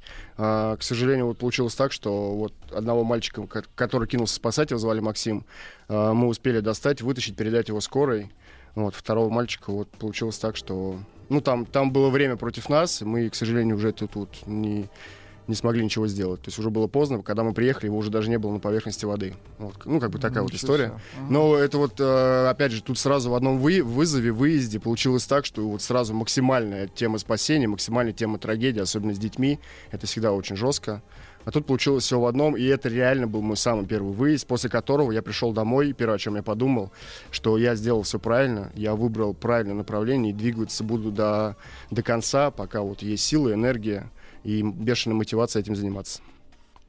Э, Вань, сколько времени вот э, вам пришлось учиться, да, чтобы вас уже в караул поставили в настоящий? Ну, смотрите, в- пос- грубо говоря, тут мы говорим о том, когда я получил диплом, о том, что я могу считать себя пожарным официально. Ну, я учился, получается, чуть больше трех месяцев, после чего я сдал э, все экзамены, в том числе физическую подготовку, получил диплом об успешной учебе, и вот э, довольный собой вернулся в часть, сразу же э, ну, заступил в свою смену в первый караул 39-й части, и вот по сей день так работаю со своими ребятами, со своим начальником караула, и вот А расскажите про свою, про свою команду. Сколько А человек? бешеная команда, на самом деле, просто сумасшедшие ребята, в хорошем смысле этого слова, все мотивированы, все заряжены, все пришли в пожарку заниматься именно тем, чтобы отдавать себя, все делать во благо людей, в том числе и их домашних животных, как бы это странно ни звучало, потому что это тоже часть семьи и так далее. Вот, все ребята занимаются собой постоянно, просто постоянно. И самое главное, что вот у нас команда, мы просто молча, мы молча знаем, что будет в следующую секунду. Э, внутри части, на выезде и так далее. Нам не нужно, ни- никто никому ничего там не говорит, что-то там просто все работают, потому что все настолько четко, мы один такой сплоченный, как бы, мы душа, вот, мы душа, и мы настолько вот все это у нас гладко происходит, что вот каждый раз я просто горжусь, как мы все это сделали, потому что мы всегда делаем все хорошо. Ну, во всяком случае, мы Э, всегда Вань, стараемся вот этим я заниматься. понимаю, что вы, так сказать, э, такая гражданская служба, но тем не менее это же военизированное да, подразделение. Мы все смотрим и хронику современную, и, да, и художественные фильмы, да, мы понимаем, что в критической ситуации спецподразделения, они обычно действуют без слов и, э, сказать, каждый э, занимается своим делом четко, да, вот перемещаясь там по объекту, э, показывая друг другу что-то знаками, даже особенно сильно не занимаясь переговорами. У вас тоже так же это в команде? То есть вы, приезжая куда-то, да, вы, у вас распределены роли, и вы каждый занимается своим делом, да, подстраховывая друг друга. Да, да, именно так, потому что уже находясь внутри машины, после того, как за 25 секунд мы оделись и погрузились в нее, мы заранее, мы, ну мы же как бы живем в 21 веке, у нас есть э, планшет, на котором мы заранее примерно представляем обстановку происходящую, что это, горит квартира, гараж, э, какая-то еще ситуация, и мы уже внутри в экипаже ее начинаем прокручивать. Так, пацаны, если здесь вот так, так, так, делаем это, это, это. И, соответственно, уже когда мы на месте, у нас уже есть некая картина в голове. Понятно, она, она не, очень редко соответствует тому, что происходит на самом деле, потому что моделировать невозможно, и нет одинаковых пожаров, и нет одинаковых чрезвычайных ситуаций. Но уже с какой-то вот такой вот... Ну, э, некий план действий. Да, некий план действий у нас всегда есть. То есть мы выскакиваем из машины, каждый берет то оборудование, которое он должен взять. Это тоже всегда заранее отработанный момент. э, А у вас обычно что? Э, Ну, смотрите, я, например, всегда выскакиваю, я всегда беру, у нас есть такая сумка первой помощи, в которой лежат два пожарных рукава, а, как раз пожарный ствол, то есть а, другой человек, там пожарный номер два, допустим, да, он берет в этот момент бензорез, командир отделения в этот момент берет у нас кувалду, хулиган, все это нужно для вскрытия конструкции, дверей и так далее. Вот, и там возглавляемым начальником караула мы вот двигаемся туда на разведку, осуществляем разведку, и там дальше уже по ситуации передаем информацию, если нам нужно какое-то дополнительное оборудование, у нас есть второе отделение, которое всегда на подхвате, которое в этот момент, пока мы работаем на, по разведке, она уже стала на гидрант, она уже запитала полностью машину, то есть всегда есть вода, и в таком количестве, ровно в таком, в каком нужен. То есть мы никогда в этом не нуждаемся. Ну, в Москве было бы странно, да, чтобы а, не было там воды или были бы с этим какие-то проблемы. Да, да. Вань, и вопрос, э, который, наверное, сблизит вас с, ау- с аудиторией. Э, Насколько уступают дорогу сейчас пожарной машине? То есть нет у вас проблем? Или хочется обратиться к аудитории, чтобы быстрее расступались? э, Знаете то, как? вы- видно, что желание бешеное у людей уступать нам дорогу, но учитывая вот эти все потоки, которые сейчас в Москве, количество машин, просто технически это невозможно. Машина же не может запрыгнуть на соседнюю, которая едет справа от него. Ну, никуда деться. Да, она пытается, она очень хочет нас пропустить, но у нас слева получается какой-то отбойник, справа три ряда машин, которые едут э, в вечерний час пик домой, ну и вот мы вынуждены с этим сталкиваться. Но тут, смотрите... Вань, и последний, Да, да, я да. понял, да, последний вопрос, Вань. Самое э, вот э, аварийное время суток э, у вас сложилось какое-то ощущение? Э, Нет, просто могу сказать, что самое тяжелое время суток это ночь, потому что вызов поступает, как правило, когда уже что-то произошло и уже э, есть какие-то капитальные последствия, потому что поздно увидели, все кругом спят, все отдыхают, и поэтому именно ночью всегда вот в несколько раз сложнее все это происходит. Вань, ну позвольте, позвольте от имени аудитории сказать вам спасибо за вашу службу. Да, да, да, Э, спасибо, вот спасибо. Мы, мы с Владиславом Александровичем восхищены вот, вашим обаянием в да. том числе. Иван Чаранев, старший пожарный, был у нас сегодня в гостях.